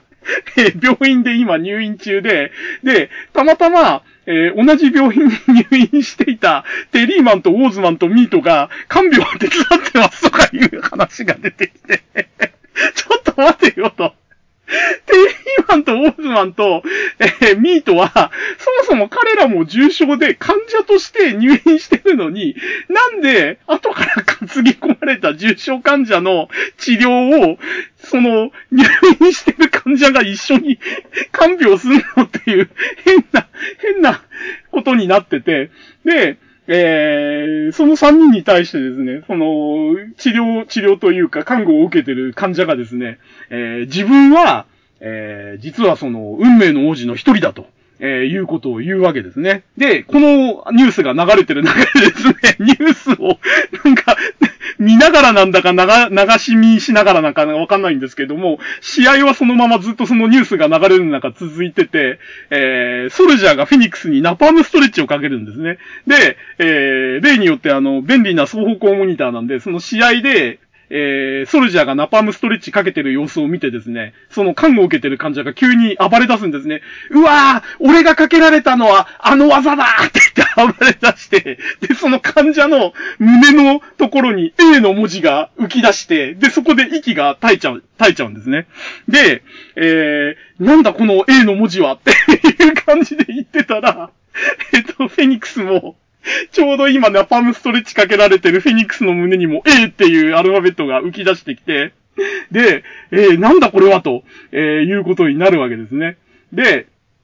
えっ、ー、と、確か、その後ね、えっ、ー、と、ナパームストレッチが決まりそうになったところを、マンモスマンが、えっ、ー、と、ビッグタスクに、えっ、と、キャンバスをまたね、なんか四角くくり抜いて、内輪みたいにくっつけて、それで仰いで、えー、なんかその、体勢を崩すっていうことで、えー、フェニックスを助けたのかなで、えー、さらにその内輪の側面を、まあ、キャンバスの側面、あの、くり抜いた側面なんですけども、それで、えー、ソルジャーの胸板をついてですね、えー、大ダメージを与えるということで、えー、フェニックスを助けるわけですね。で、さらに、えー、このごちゃごちゃごちゃごちゃしてる状況の中でですね、えー、大阪城にいるその筋肉大王が持ってる予言書の、当たるのそのさっきのあれですよね、ドクロ落ちる時の、あの、予言が書かれてるページを、えー、突如現れたカラスがですね、あの、破り取って持ってっちゃうんですね。あ、カラスじゃなくて黒い、タカかなんかだったかな。えっ、ー、と、黒い鳥がなんかやってきて、そのページだけ破って持ち去ってっちゃうんですね。で、えー、大阪からですね、一瞬で、あの、関ヶ原の格闘場まで、その鷹がワープしてですね、で、その破り取ったページをマンモスマンに渡すんですよ。で、えー、マンモスマンが、えっ、ー、と、なんか読みかけるんですよね。なんか、あの、これなんだって言って、フェニックスかなんかに言われて、お前ちょっとそれ読んでみろって言って、えっ、ー、と、ど、ど、ドクロ落ちるときみたいな感じで読み始めて、で、そのちょっと一節を聞いて、バッファローマンがピンとくるんですね。あ、これ、なんか読ませちゃダメなやつだ、みたいな。なんでそんな考えいいのかわかんないんですけれども。なんかあのページをマンモスマンに渡して読ませた上で何かに利用されちゃいけないって感づいたバッファローマンがですね、今度はマンモスマンを道連れに落下するんですね、リングから。で、例のあの超人十字架落としで、えー、バマンモスマンをあのー、落としてって、で、十字架落としを決めたのかな？途中でなんか技変えたのかな？で、バッファローボムっていうそのパワーボムを、えー、やっぱりそのなんかシャチホコかなんかにこう屋根だかなんだかに叩きつけて決めて、で、えー、マンモスマンと一緒にまた落ちていくと、えー、いうことをやったんですよね。で、えー、で、えっ、ー、と、なんかその、超人予言書のページを破り取ってマンモスマンに渡したのが残虐の神が変身した姿で、で、残虐の神もその場に揃ったということで、えー、フェニックスに勝利してるその、知性の神以外のヨンジャークシンがですね、なんか、フェニックスに言うわけですね。あの、今空中からロープを垂らすからそのロープに捕まってろって言って どこの空中から伸びてるんだよって感じなんですけども、なぜか空から伸びてるロープにフェニックスが捕まったのを確認してからですね、えっ、ー、と、そのジャークシンたちが立方体リングに、えー、突っ込んで、で、えー、立方体リングの中の浮遊装置を破壊するんですね。で、これによって、えっ、ー、と、ロープにぶら下がってるフェニックス以外の、えー、ソルジャーと、えー、あ、ソルジャーか。もう今ソルジャーしか残ってないんで、ソルジャーが、えー、乗ったまんまの立方体リングが地上に落下していくということで、あこれでソルジャーは、えー、死ぬということで、フェニックスが高笑いするわけですね。で、ところがですね、その落下するあの、ところが当然あの格闘場の上空に浮いてたやつなんで、そのまま落下すると立方体リングが、えー、格闘場に激突して格闘場の中の人もみんな死んじゃうということで、おいおいおい、これいいのかよって感じになるんですけれども、えー、ここでですね、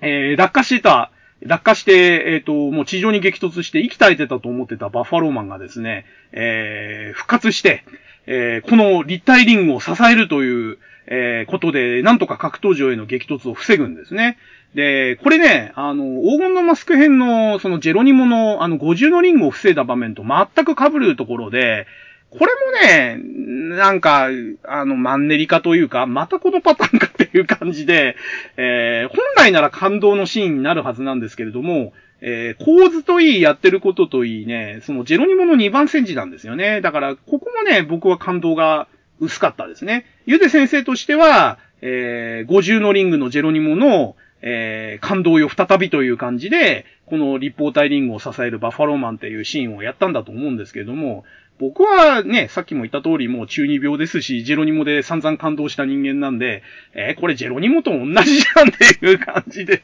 非常に冷めた目で見てしまったんで、えー、残念ながらここでも感動できなかったと、え、いうことですね。で、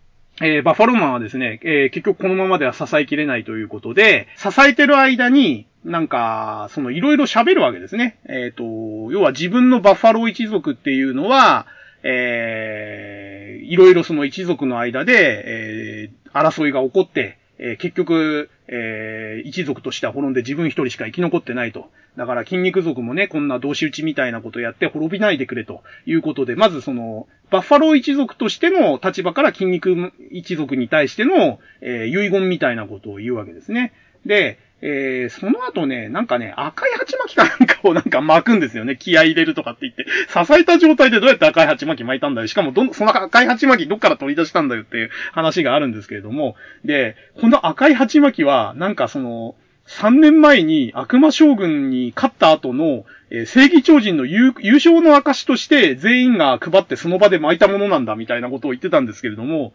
えー、その直後にあった夢の超人タグ編で友情が粉々に壊れた時にですね、え、あの赤い鉢巻き巻いた中じゃないかみたいな話は一言も出てないんですよね。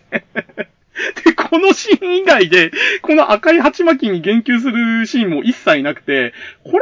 もね、なんか泣かせにかかってるね、あざとい仕掛けだなっていうか、短絡的だなって感じがするんですよね。過去になかった後付けエピソードを挟むのは別にいいんですけれども、ここだけなんですよ、本当に。バッファローマンが、その死ぬ直前に、その過去の友情を確認するために赤い鉢巻きを巻くみたいな描写があって、で、なんかそれで感動しろって言われてもって感じで、もう本当にここで泣かせるためだけにやってる演出って感じで、えー、僕はこれもあんまり納得いってないし、好きじゃないですね。はい。で、えっ、ー、と、で、なんかその形見として、えっ、ー、と、腕に、あの、あるやつですね。あの、手首から肘にかけて、あの、ある、あの、黒い、えー、サポーターなんですよね、実はあれ。えー、サポーターを手から抜いてですね、ソルジャーに投げるんですよね。で、えー、これを形見としてもらってくれって言って、えっ、ー、と、バッファローサポーターって言ってましたけれども、えー、その黒い、あの、腕についてたやつを引っこ抜いて、ね、投げつけるんですよ。で、僕、これもね、がっかりした部分で、あの、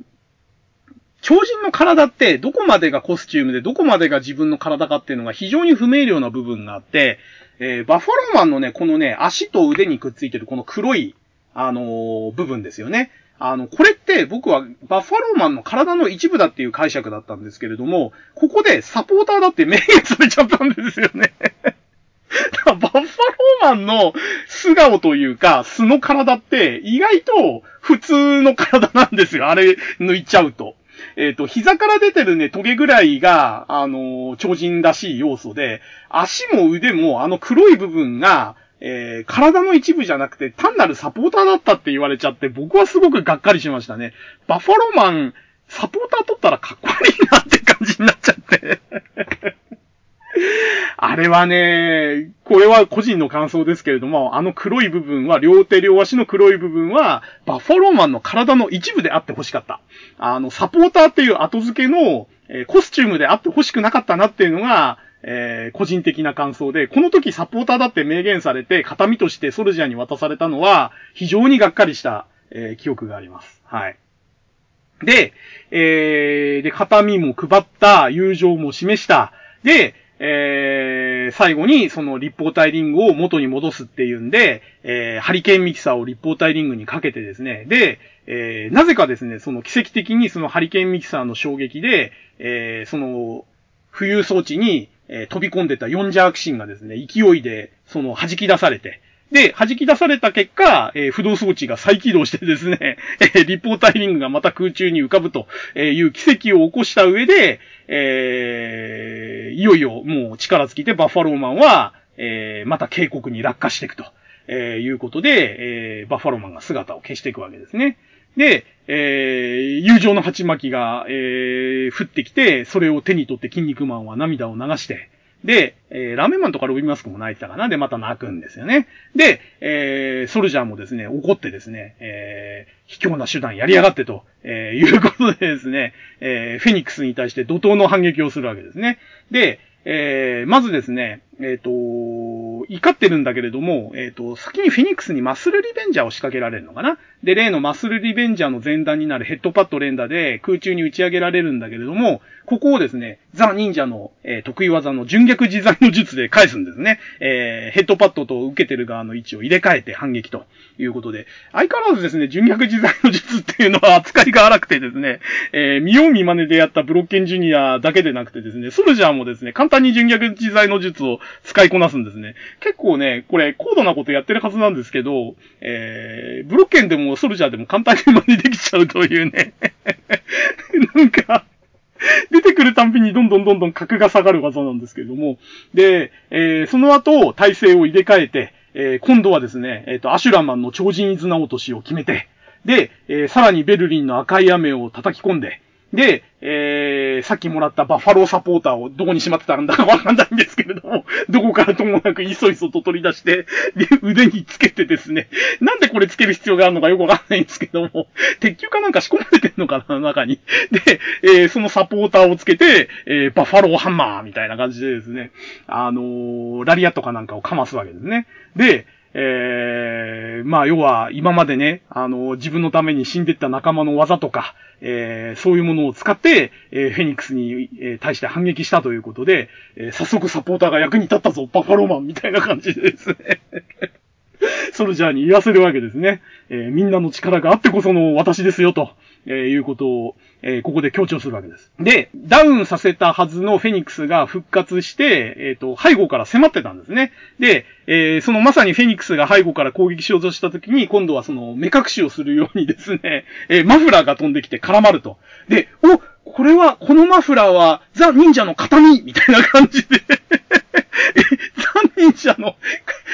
首からいつの間に外れてたんだ、このマフラーみたいな感じで。で、えー、その後ですね、フェニックスとの戦いでソルジャーがピンチになるためにですね、形見が飛んでくるというね、あの、非常にご都合主義のことが起こって、えっ、ー、と、この後ね、今度ピンチになったら、今度アシュラマンの前掛けが飛んできたのかな？あの、あれですね、肩から胸にかけてつけてるあの、前掛けなんですけれども、えっ、ー、と、あれが飛んできて、なんかフェニックスの邪魔をするみたいな感じで。でも、アシュラマンって死んでないよなって思うんですけど、なんか、片身が飛んできて助けてくれてるみたいなことを言ってたような気がしますね。で、えっ、ー、と、さらに、えっ、ー、と、なんかブロッケンの軍服が、えっ、ー、と、飛んできたりとか、えー、なんかね、今までの、その仲間たちの形見が全部ピンチになると飛んできて助けてくれるみたいな。えー、これこそまさに奇跡なんだけれども、この奇跡は起こって当然だと、えー、いうことで、えー、なんか素晴らしい新友情パワーだみたいな感じで、なぜか周りの人がみんなこれ納得して感動するんですよね。で、筋肉マンもですね、この様子を見て泣きながら、えー、こう、あの、元祖友情パワーと新友情パワーの白黒を、えー、フェニックスに勝って決勝戦でつけようみたいなことを言って激励するわけですね。で、えー、そういう風に言って、なんかソルジャーが優勢になってきたぞ、みたいな空気の中でですね、空気を読まないマンモスマンがですね 実は俺はバファローマンに倒されたふりをして、えー、バファローマンから奪われた予言書を取り戻してたんだって言って、えー、出現するわけですね。で、えーと、それで、えー、マンモスマンがフェニックスに助立ちして、で、えー、で、フェニックスがピンチになったのかな？フェニックスになんかその予言書をじゃあ読み上げろって言われて読み上げ始めようとしたら、ソルジャーが、えー、それ以上その予言書を読み上げたら、フェニックスをブレンバスターで叩き落とすぞと、地上に落とすぞっていう風に脅されて、で、えー、マンモスマンがググググ、グヌヌヌーとか言いながら、えー、悔しさのあまりですね、読み上げてた予言書を、えー、握りつぶしてぐにゃっとこう、ねじったらですね、えー、ソルジャーの体が急にねじれ始めるわけですね。で、えー、なんか、誰が言ったんだっけかな？大王かなんかが、予言書はその対象者、書かれてるページの、えー、運命そのものを握ってるから、そのページを握りしめたら、えー、本人の体も握りしめられた状態になるんだみたいなことを言い始めて、ええーって感じですよね。だって予言書が一人1ページに書かれてるわけじゃなくて、いろんな予言が書かれてるわけじゃないですか。で、7人の悪魔超人が出現したって予言がたと例えば書かれてるページを握りしめたら、じゃあ、7人の悪魔超人全員ねじれるの？とか、いろいろ疑問があるんですけれども、えー、とにかくですね、ここの時点で予言書っていうのは、その超人自体の命運を握るものでもあるっていう、あの、決体な、その設定が追加されちゃうんですよね。で、えー、その事実を知ったフェニックスがですね、面白いからじゃあその予言書のページ、松明にくべてみろって言うんですね。で、マオモスマンが言われた通り、松明に予言書のページを入れて燃やし始めたら、ソルジャーの両足が、えー、燃えて、燃え始めて消えるっていう描写が出てくるんですよ。だから、あのー、これもね、非常につまらない話で、えー、たかだかですよ。予言書のページを燃やしただけでその超人自体の存在を消すことができるなんてスーパーアイテムになっちゃった時点で、もうどっちだけなんですよね。あのー、そのページさえね、握っちゃえばその超人をどうとでもできるっていう、あのー、その危険性がアイテム、あの、あったアイテムが、えっ、ー、と、夢の超人卓編の友情の人形だったんですよ。あれも、えっ、ー、と、友情を破壊するだけじゃなくて、例えばその胸に針を突き刺すと、えー、実際の超人の胸にも針が突き刺さる運命になったりとか、えー、結構ね、その人形に対する攻撃とかを、え実際の超人に反映させる呪いの人形みたいな役割になりかけてて、あれも結構危険なアイテムだったんですけども、えなぜか、えあの人形はそれ以上の、あの、言及も、あの、活用もされないまま、え物語からフェードアウトしてったから特に問題なかったんですよ。まあ問題はあったんですけど、えー、ゆで先生が忘れたのか、これは扱いづらいぞって分かったのか分かんないですけども、夢の超人宅編では、あの、友情破壊人形は、えー、もう友情破壊する以上の、えー、役割と、あと、えー、なんだ、首が取れるとか、腕がもげるとか、えー、その辺の予言みたいなのの暗示にしか使われずに、えー、人形自体を攻撃するとかっていうところにはあまりフォーカスされないまま消えてったんですよね。で、それが、まあ、良かったっていうか不幸中の幸いだったんですけれども、大い争奪編ではこの予言書がね、フォーカスされちゃったんですよ、よりによって。要はこのページを破いたり燃やしたり、えー、ねじったりすると、本当の超人にもダメージがいくっていう設定にしちゃった上に、この予言書を、えー、最大限に活用して、えー、デスマッチにしようみたいな形にしちゃったんで、えー、大井争奪戦はクソになってったんですね。あのー、もう、超人の実力とか、戦いとか戦法とか関係なくなっちゃったんですよ。この予言書が燃えるかどうかがポイントみたいになっちゃってて、えー、もう、関係ねえじゃん、それ超人の実力って話で。ページを手に入れたやつが破いたら勝ちなのかよ、みたいなね。もう、アイテム重視の話の最たるもんですよ、超人予言書って。だからね、あのー、もう本当に何度も言ってますけど、大井争奪編の、えー、最大の罪の一つというか、もう一番、一番の罪かもしれない。あのー、ルールとかデスマッチの、その、重視も問題なんですけれども、その一番象徴的で大問題アイテムがこの超人予言書なんですよ。これが、万能アイテムになっちゃった関係で、もうこれが全部、あの、物語の主体になってしまった。ここに書いてある予言は全部実現するし、このページが傷つけば実在の超人も傷つくみたいな、なんでこんなね、超絶便利アイテムが筋肉王家に一冊だけ伝わってて、誰でも読めるし、誰でも手に入れられるような、まあ本当は手に入らないはずだし、読めないはずなんだけれども、もう物語の中では簡単に奪われちゃうし、簡単に、え読まれちゃうしで、あの、なんかね、超絶アイテムの割にね、扱いが軽すぎるんですよ。で、その割には効果が絶大すぎて、あの、世界観も壊してるし、ストーリーも壊しちゃってる。だからもう超人予言書っていうこの存在自体が僕は大い争奪戦のものすごい悪だと思ってて、これがね、クソオブクソアイテムの筆頭だと思ってます。で、この時点でね、もう、あの、ソルジャーを倒すのに、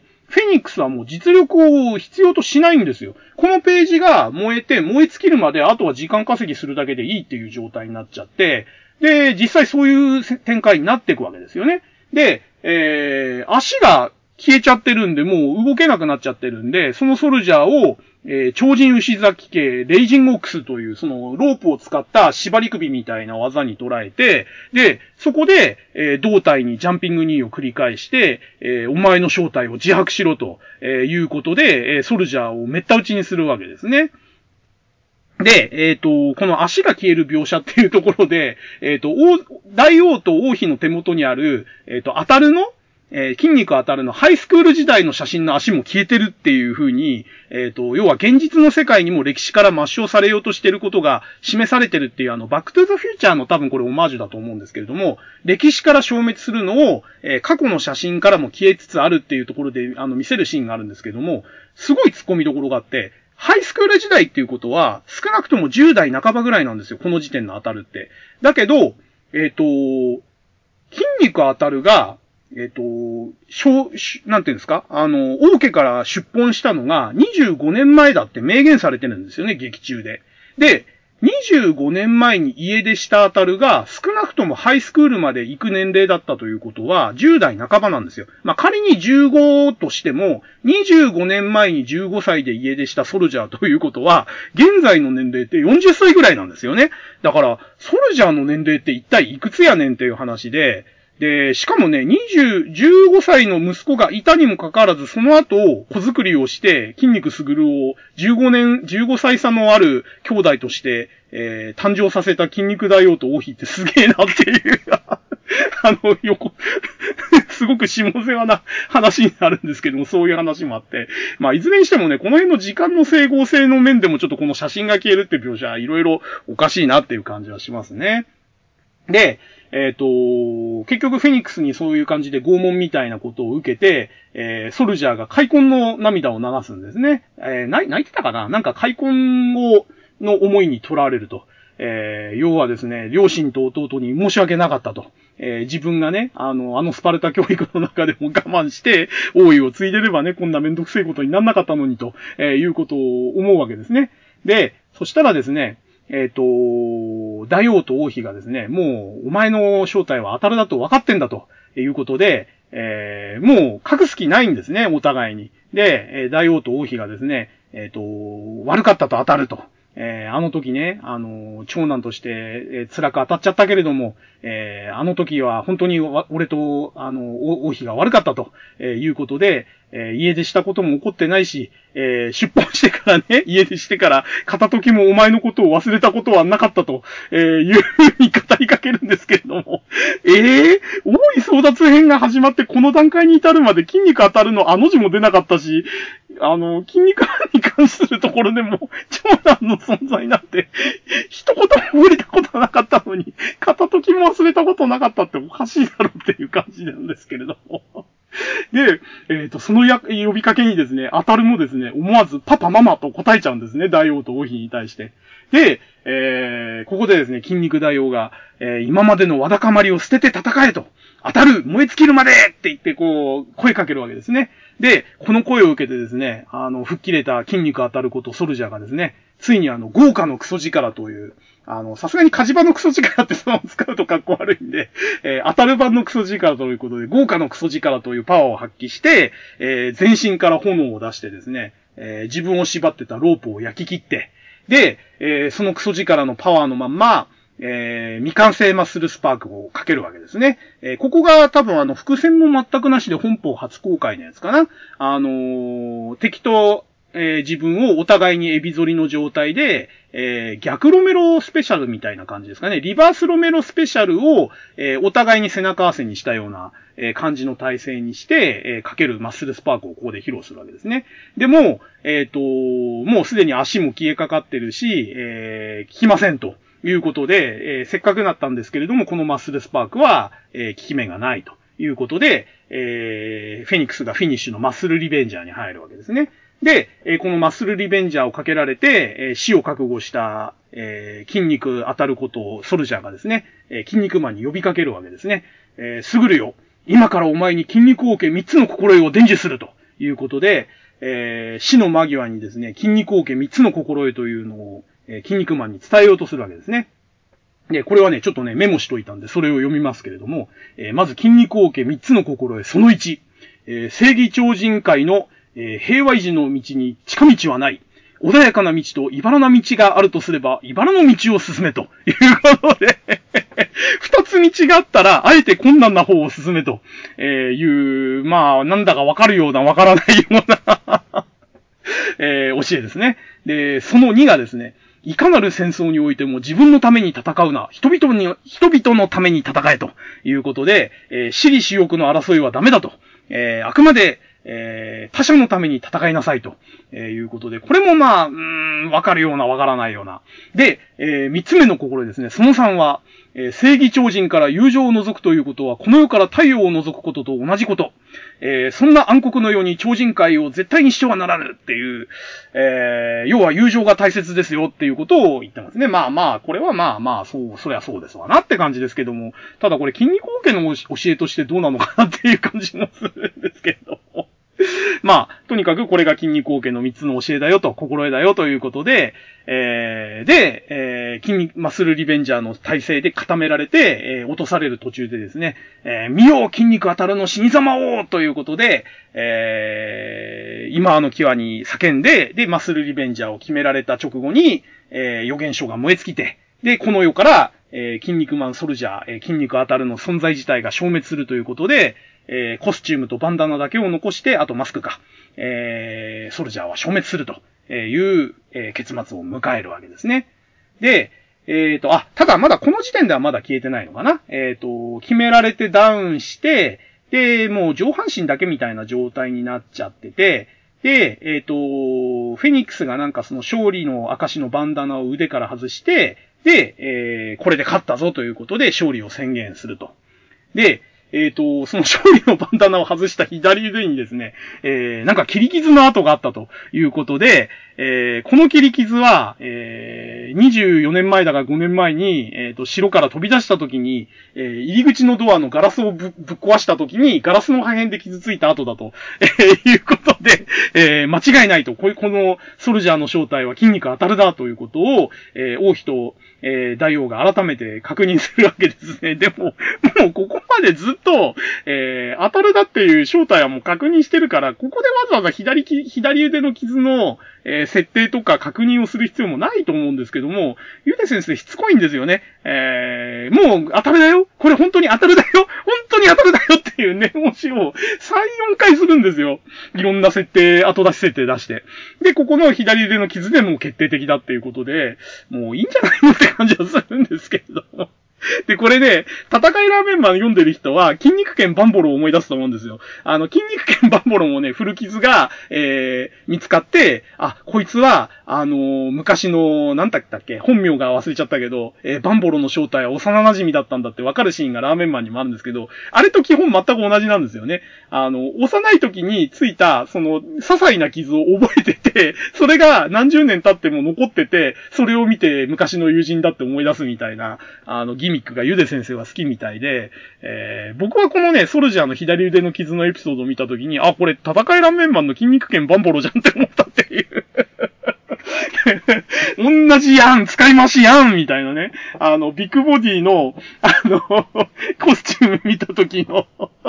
感想と全く同じですね。あの、マグナムの衣装と全く同じやんっていうね。ほんとね、このところのね、ゆで先生使い回しが好きなんだよね。はい。で、えー、で、最後にどうしたのかなで、その、筋肉マンは、あの、言われた三つの心へしかと心に刻みつけますみたいなことを言って、で、えー、当たるはですね、その抱きかかえる筋肉マンに対してですね、えー、実は今までね、お前がピンチになるたんびにね、ずーっと見てたんだけれども、えー、どうしても、えー、出てって助けることができなかったと、えこんな卑怯な兄を許してくれ、みたいな感じでね。で、えで、このね、その筋肉マンとソルジャーのシーンになぜかですね、入院してた、あの、ウォーズマンとラーメンマンとミートも駆けつけてですね、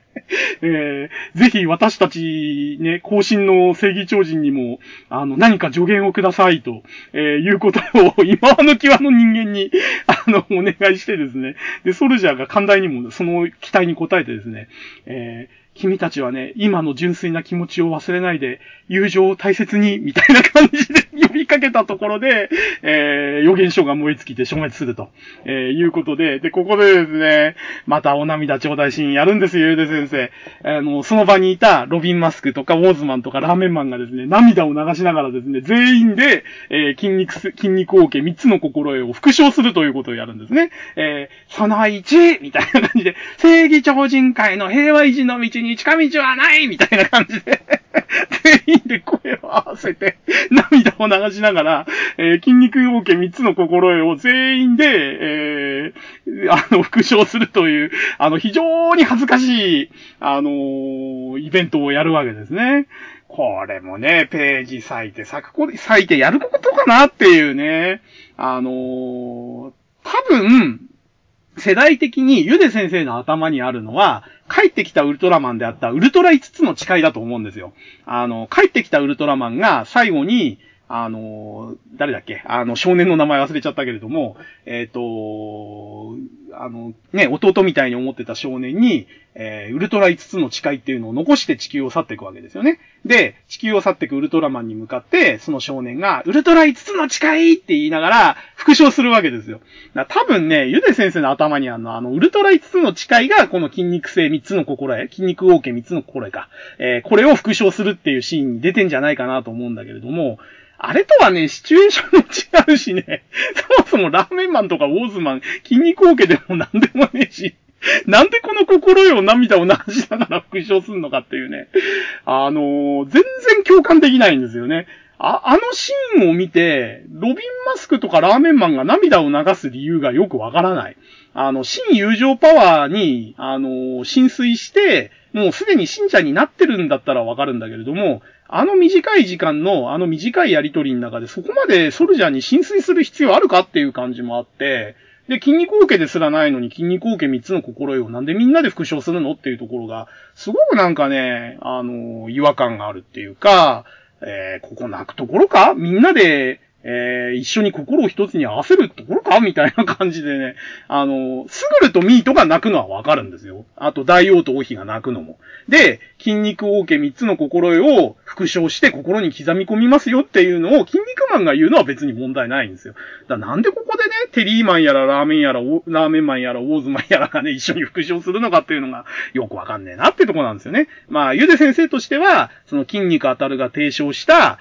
その、筋肉王家三つの心得、まあ、ひいては新友情パワーを、えー、筋肉マンチームが引き継いで、えー、その意志を持って、えー、決勝でフェニックスと当たるというところを強調したかったんだと思うんですけどね。えー、ひねくれるものの中二度僕はですね、全然納得いかなくて感動もできなかったシーンですね、ここは。はい。で、えー、結局ですね、このソルジャーを倒して、で、えー、フェニックスが煽るわけですね。えー、お前のね、大い争奪の、その争いにね、混じってきて、えー、混乱を起こしそうだった厄介者を俺は、えー、葬ってやったんだと。えー、むしろ感謝してもいいくらいだって言って煽るわけですね。お前、あれだろって、お前の兄貴が出てきて、多い検証問題ぐちゃぐちゃになったら困るのお前だろと。えー、その邪魔者排除してやったんだから感謝しろよって煽るわけですよ。で、えー、その煽りに乗りそうになるんだけれども、え、まあ、決勝は3日後の大阪城でやるんだと、え、いうことで、じゃあ3日後にお互い、えー、決勝戦できっちり決着をつけてやるぞということで、えー、一旦この場は収まっておしまいということになるんですね。で、このシーンの最後でですね、えー、その大阪城じゃないや、えっ、ー、と、この格闘場の、えー、後片付けをしてる時にですね、その当たるの予言書の灰が松明からこう突風でぶっ飛ばされて飛んでいくわけですね。で、えー、その飛ばされた灰がですね、なぜか都合よく、えー、山の頂上まで飛んでってですね、で、その山の頂上にですね、えー、謎のシルエットを、え、の状態の超人が、え、待ち構えててですね、え、これが筋肉当たるの予言書の灰かということで、え、記念としておいて、取っておいてやろうって言って 持ってた袋の中にその灰を、え、飛んできた灰を集めて立ち去るというシーンが挟まれるんですけども、これね、あの、シルエットにする意味もないくらい、えー、特徴的な、えー、顔と頭と、えー、トゲトゲのついた直球をしてるんで、あの、ネプチューンマンだってことがバレッバレなんですよね。まあ、最初から、ゆで先生全く隠す気ないんで、あの、この後、えー、ネプチューンマン出てくるよっていうのをすごくわかりやすくね、伏線を引いてここで終わります。はい。ということで、えーと、結局ね、あっさり描写して、1時間くらいで終わらせようと思ったんだけど、うーん、やっぱりね、ソルジャー絡みがね、あの、大い争奪編の結構肝の部分だったんで、ここちょっと熱く語りすぎましたね。2時間かかっちゃいましたね。あと1回で、フェニックス戦語り切るのか。頑張んねえといけねえな、これ。えーと、とりあえず、えー、今日もうね、2時間多分経った頃合いだと思うんで、今日はこれでおしまいにします。で、次回は、えー、決勝戦直前の、えー、これも大問題の特訓シーンからですね。特訓シーンと、で、えー、もう、大い争奪編を象徴する超グダグダな、えー、筋肉マンチーム対フェニックスチームの決勝戦ですね。で、えー、今日のね、フェニックスチーム対ソルジャーチームのこの僕の語りのペースと、えー、その中で、えー、ディ、ディス、ディスリじゃないんだけれども、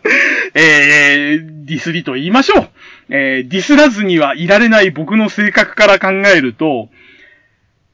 次回の2時間で、フェニックスチームの決勝を語りきるのは多分難しいね。うん、正直なところ。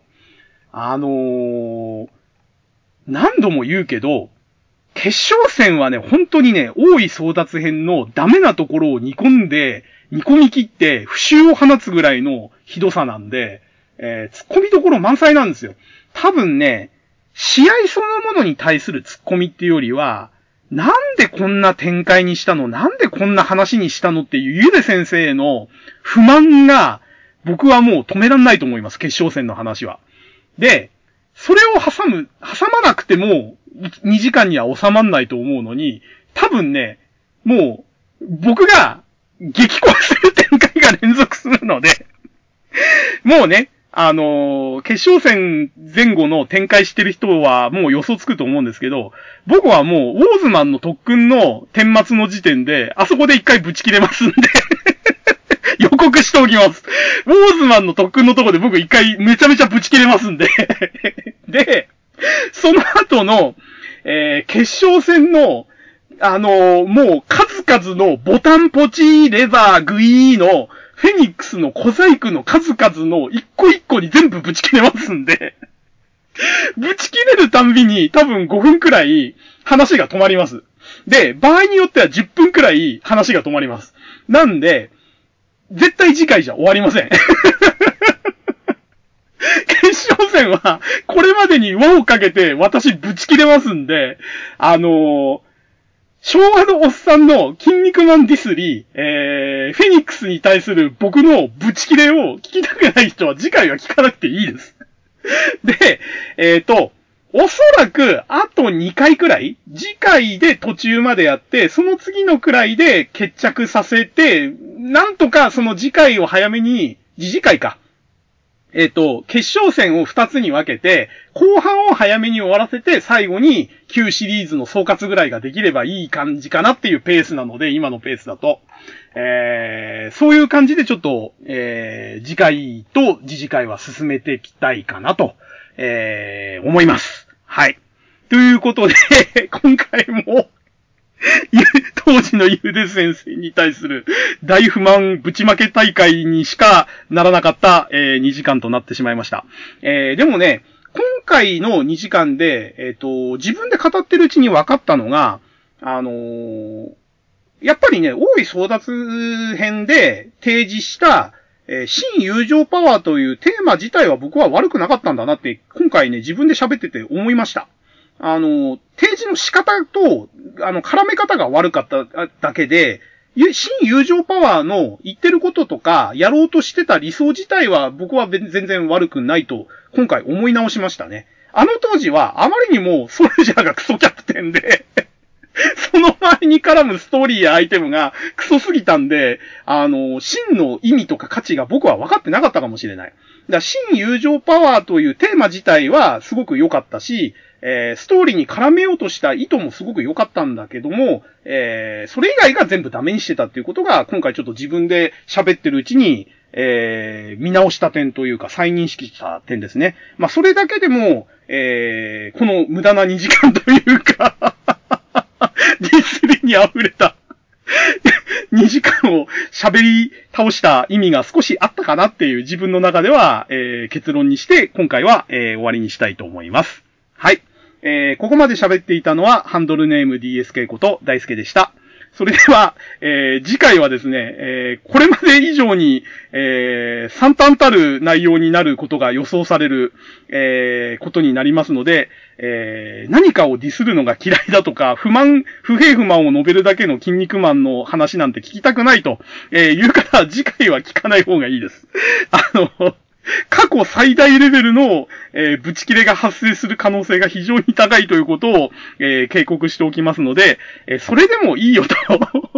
一緒にブチ切れてくれる人とか、あの、人のブチ切れは、えあくまで人のブチ切れとして客観的に聞き流せる人だけ、え次回は聞いていただければと思います。私は、えいつも通り、あの、自分のペースで一人ごとを喋るだけですので、えよろしくお願いいたします。えー、それでは今日はこの辺で、失礼いたします。ごきげんよう。さようなら。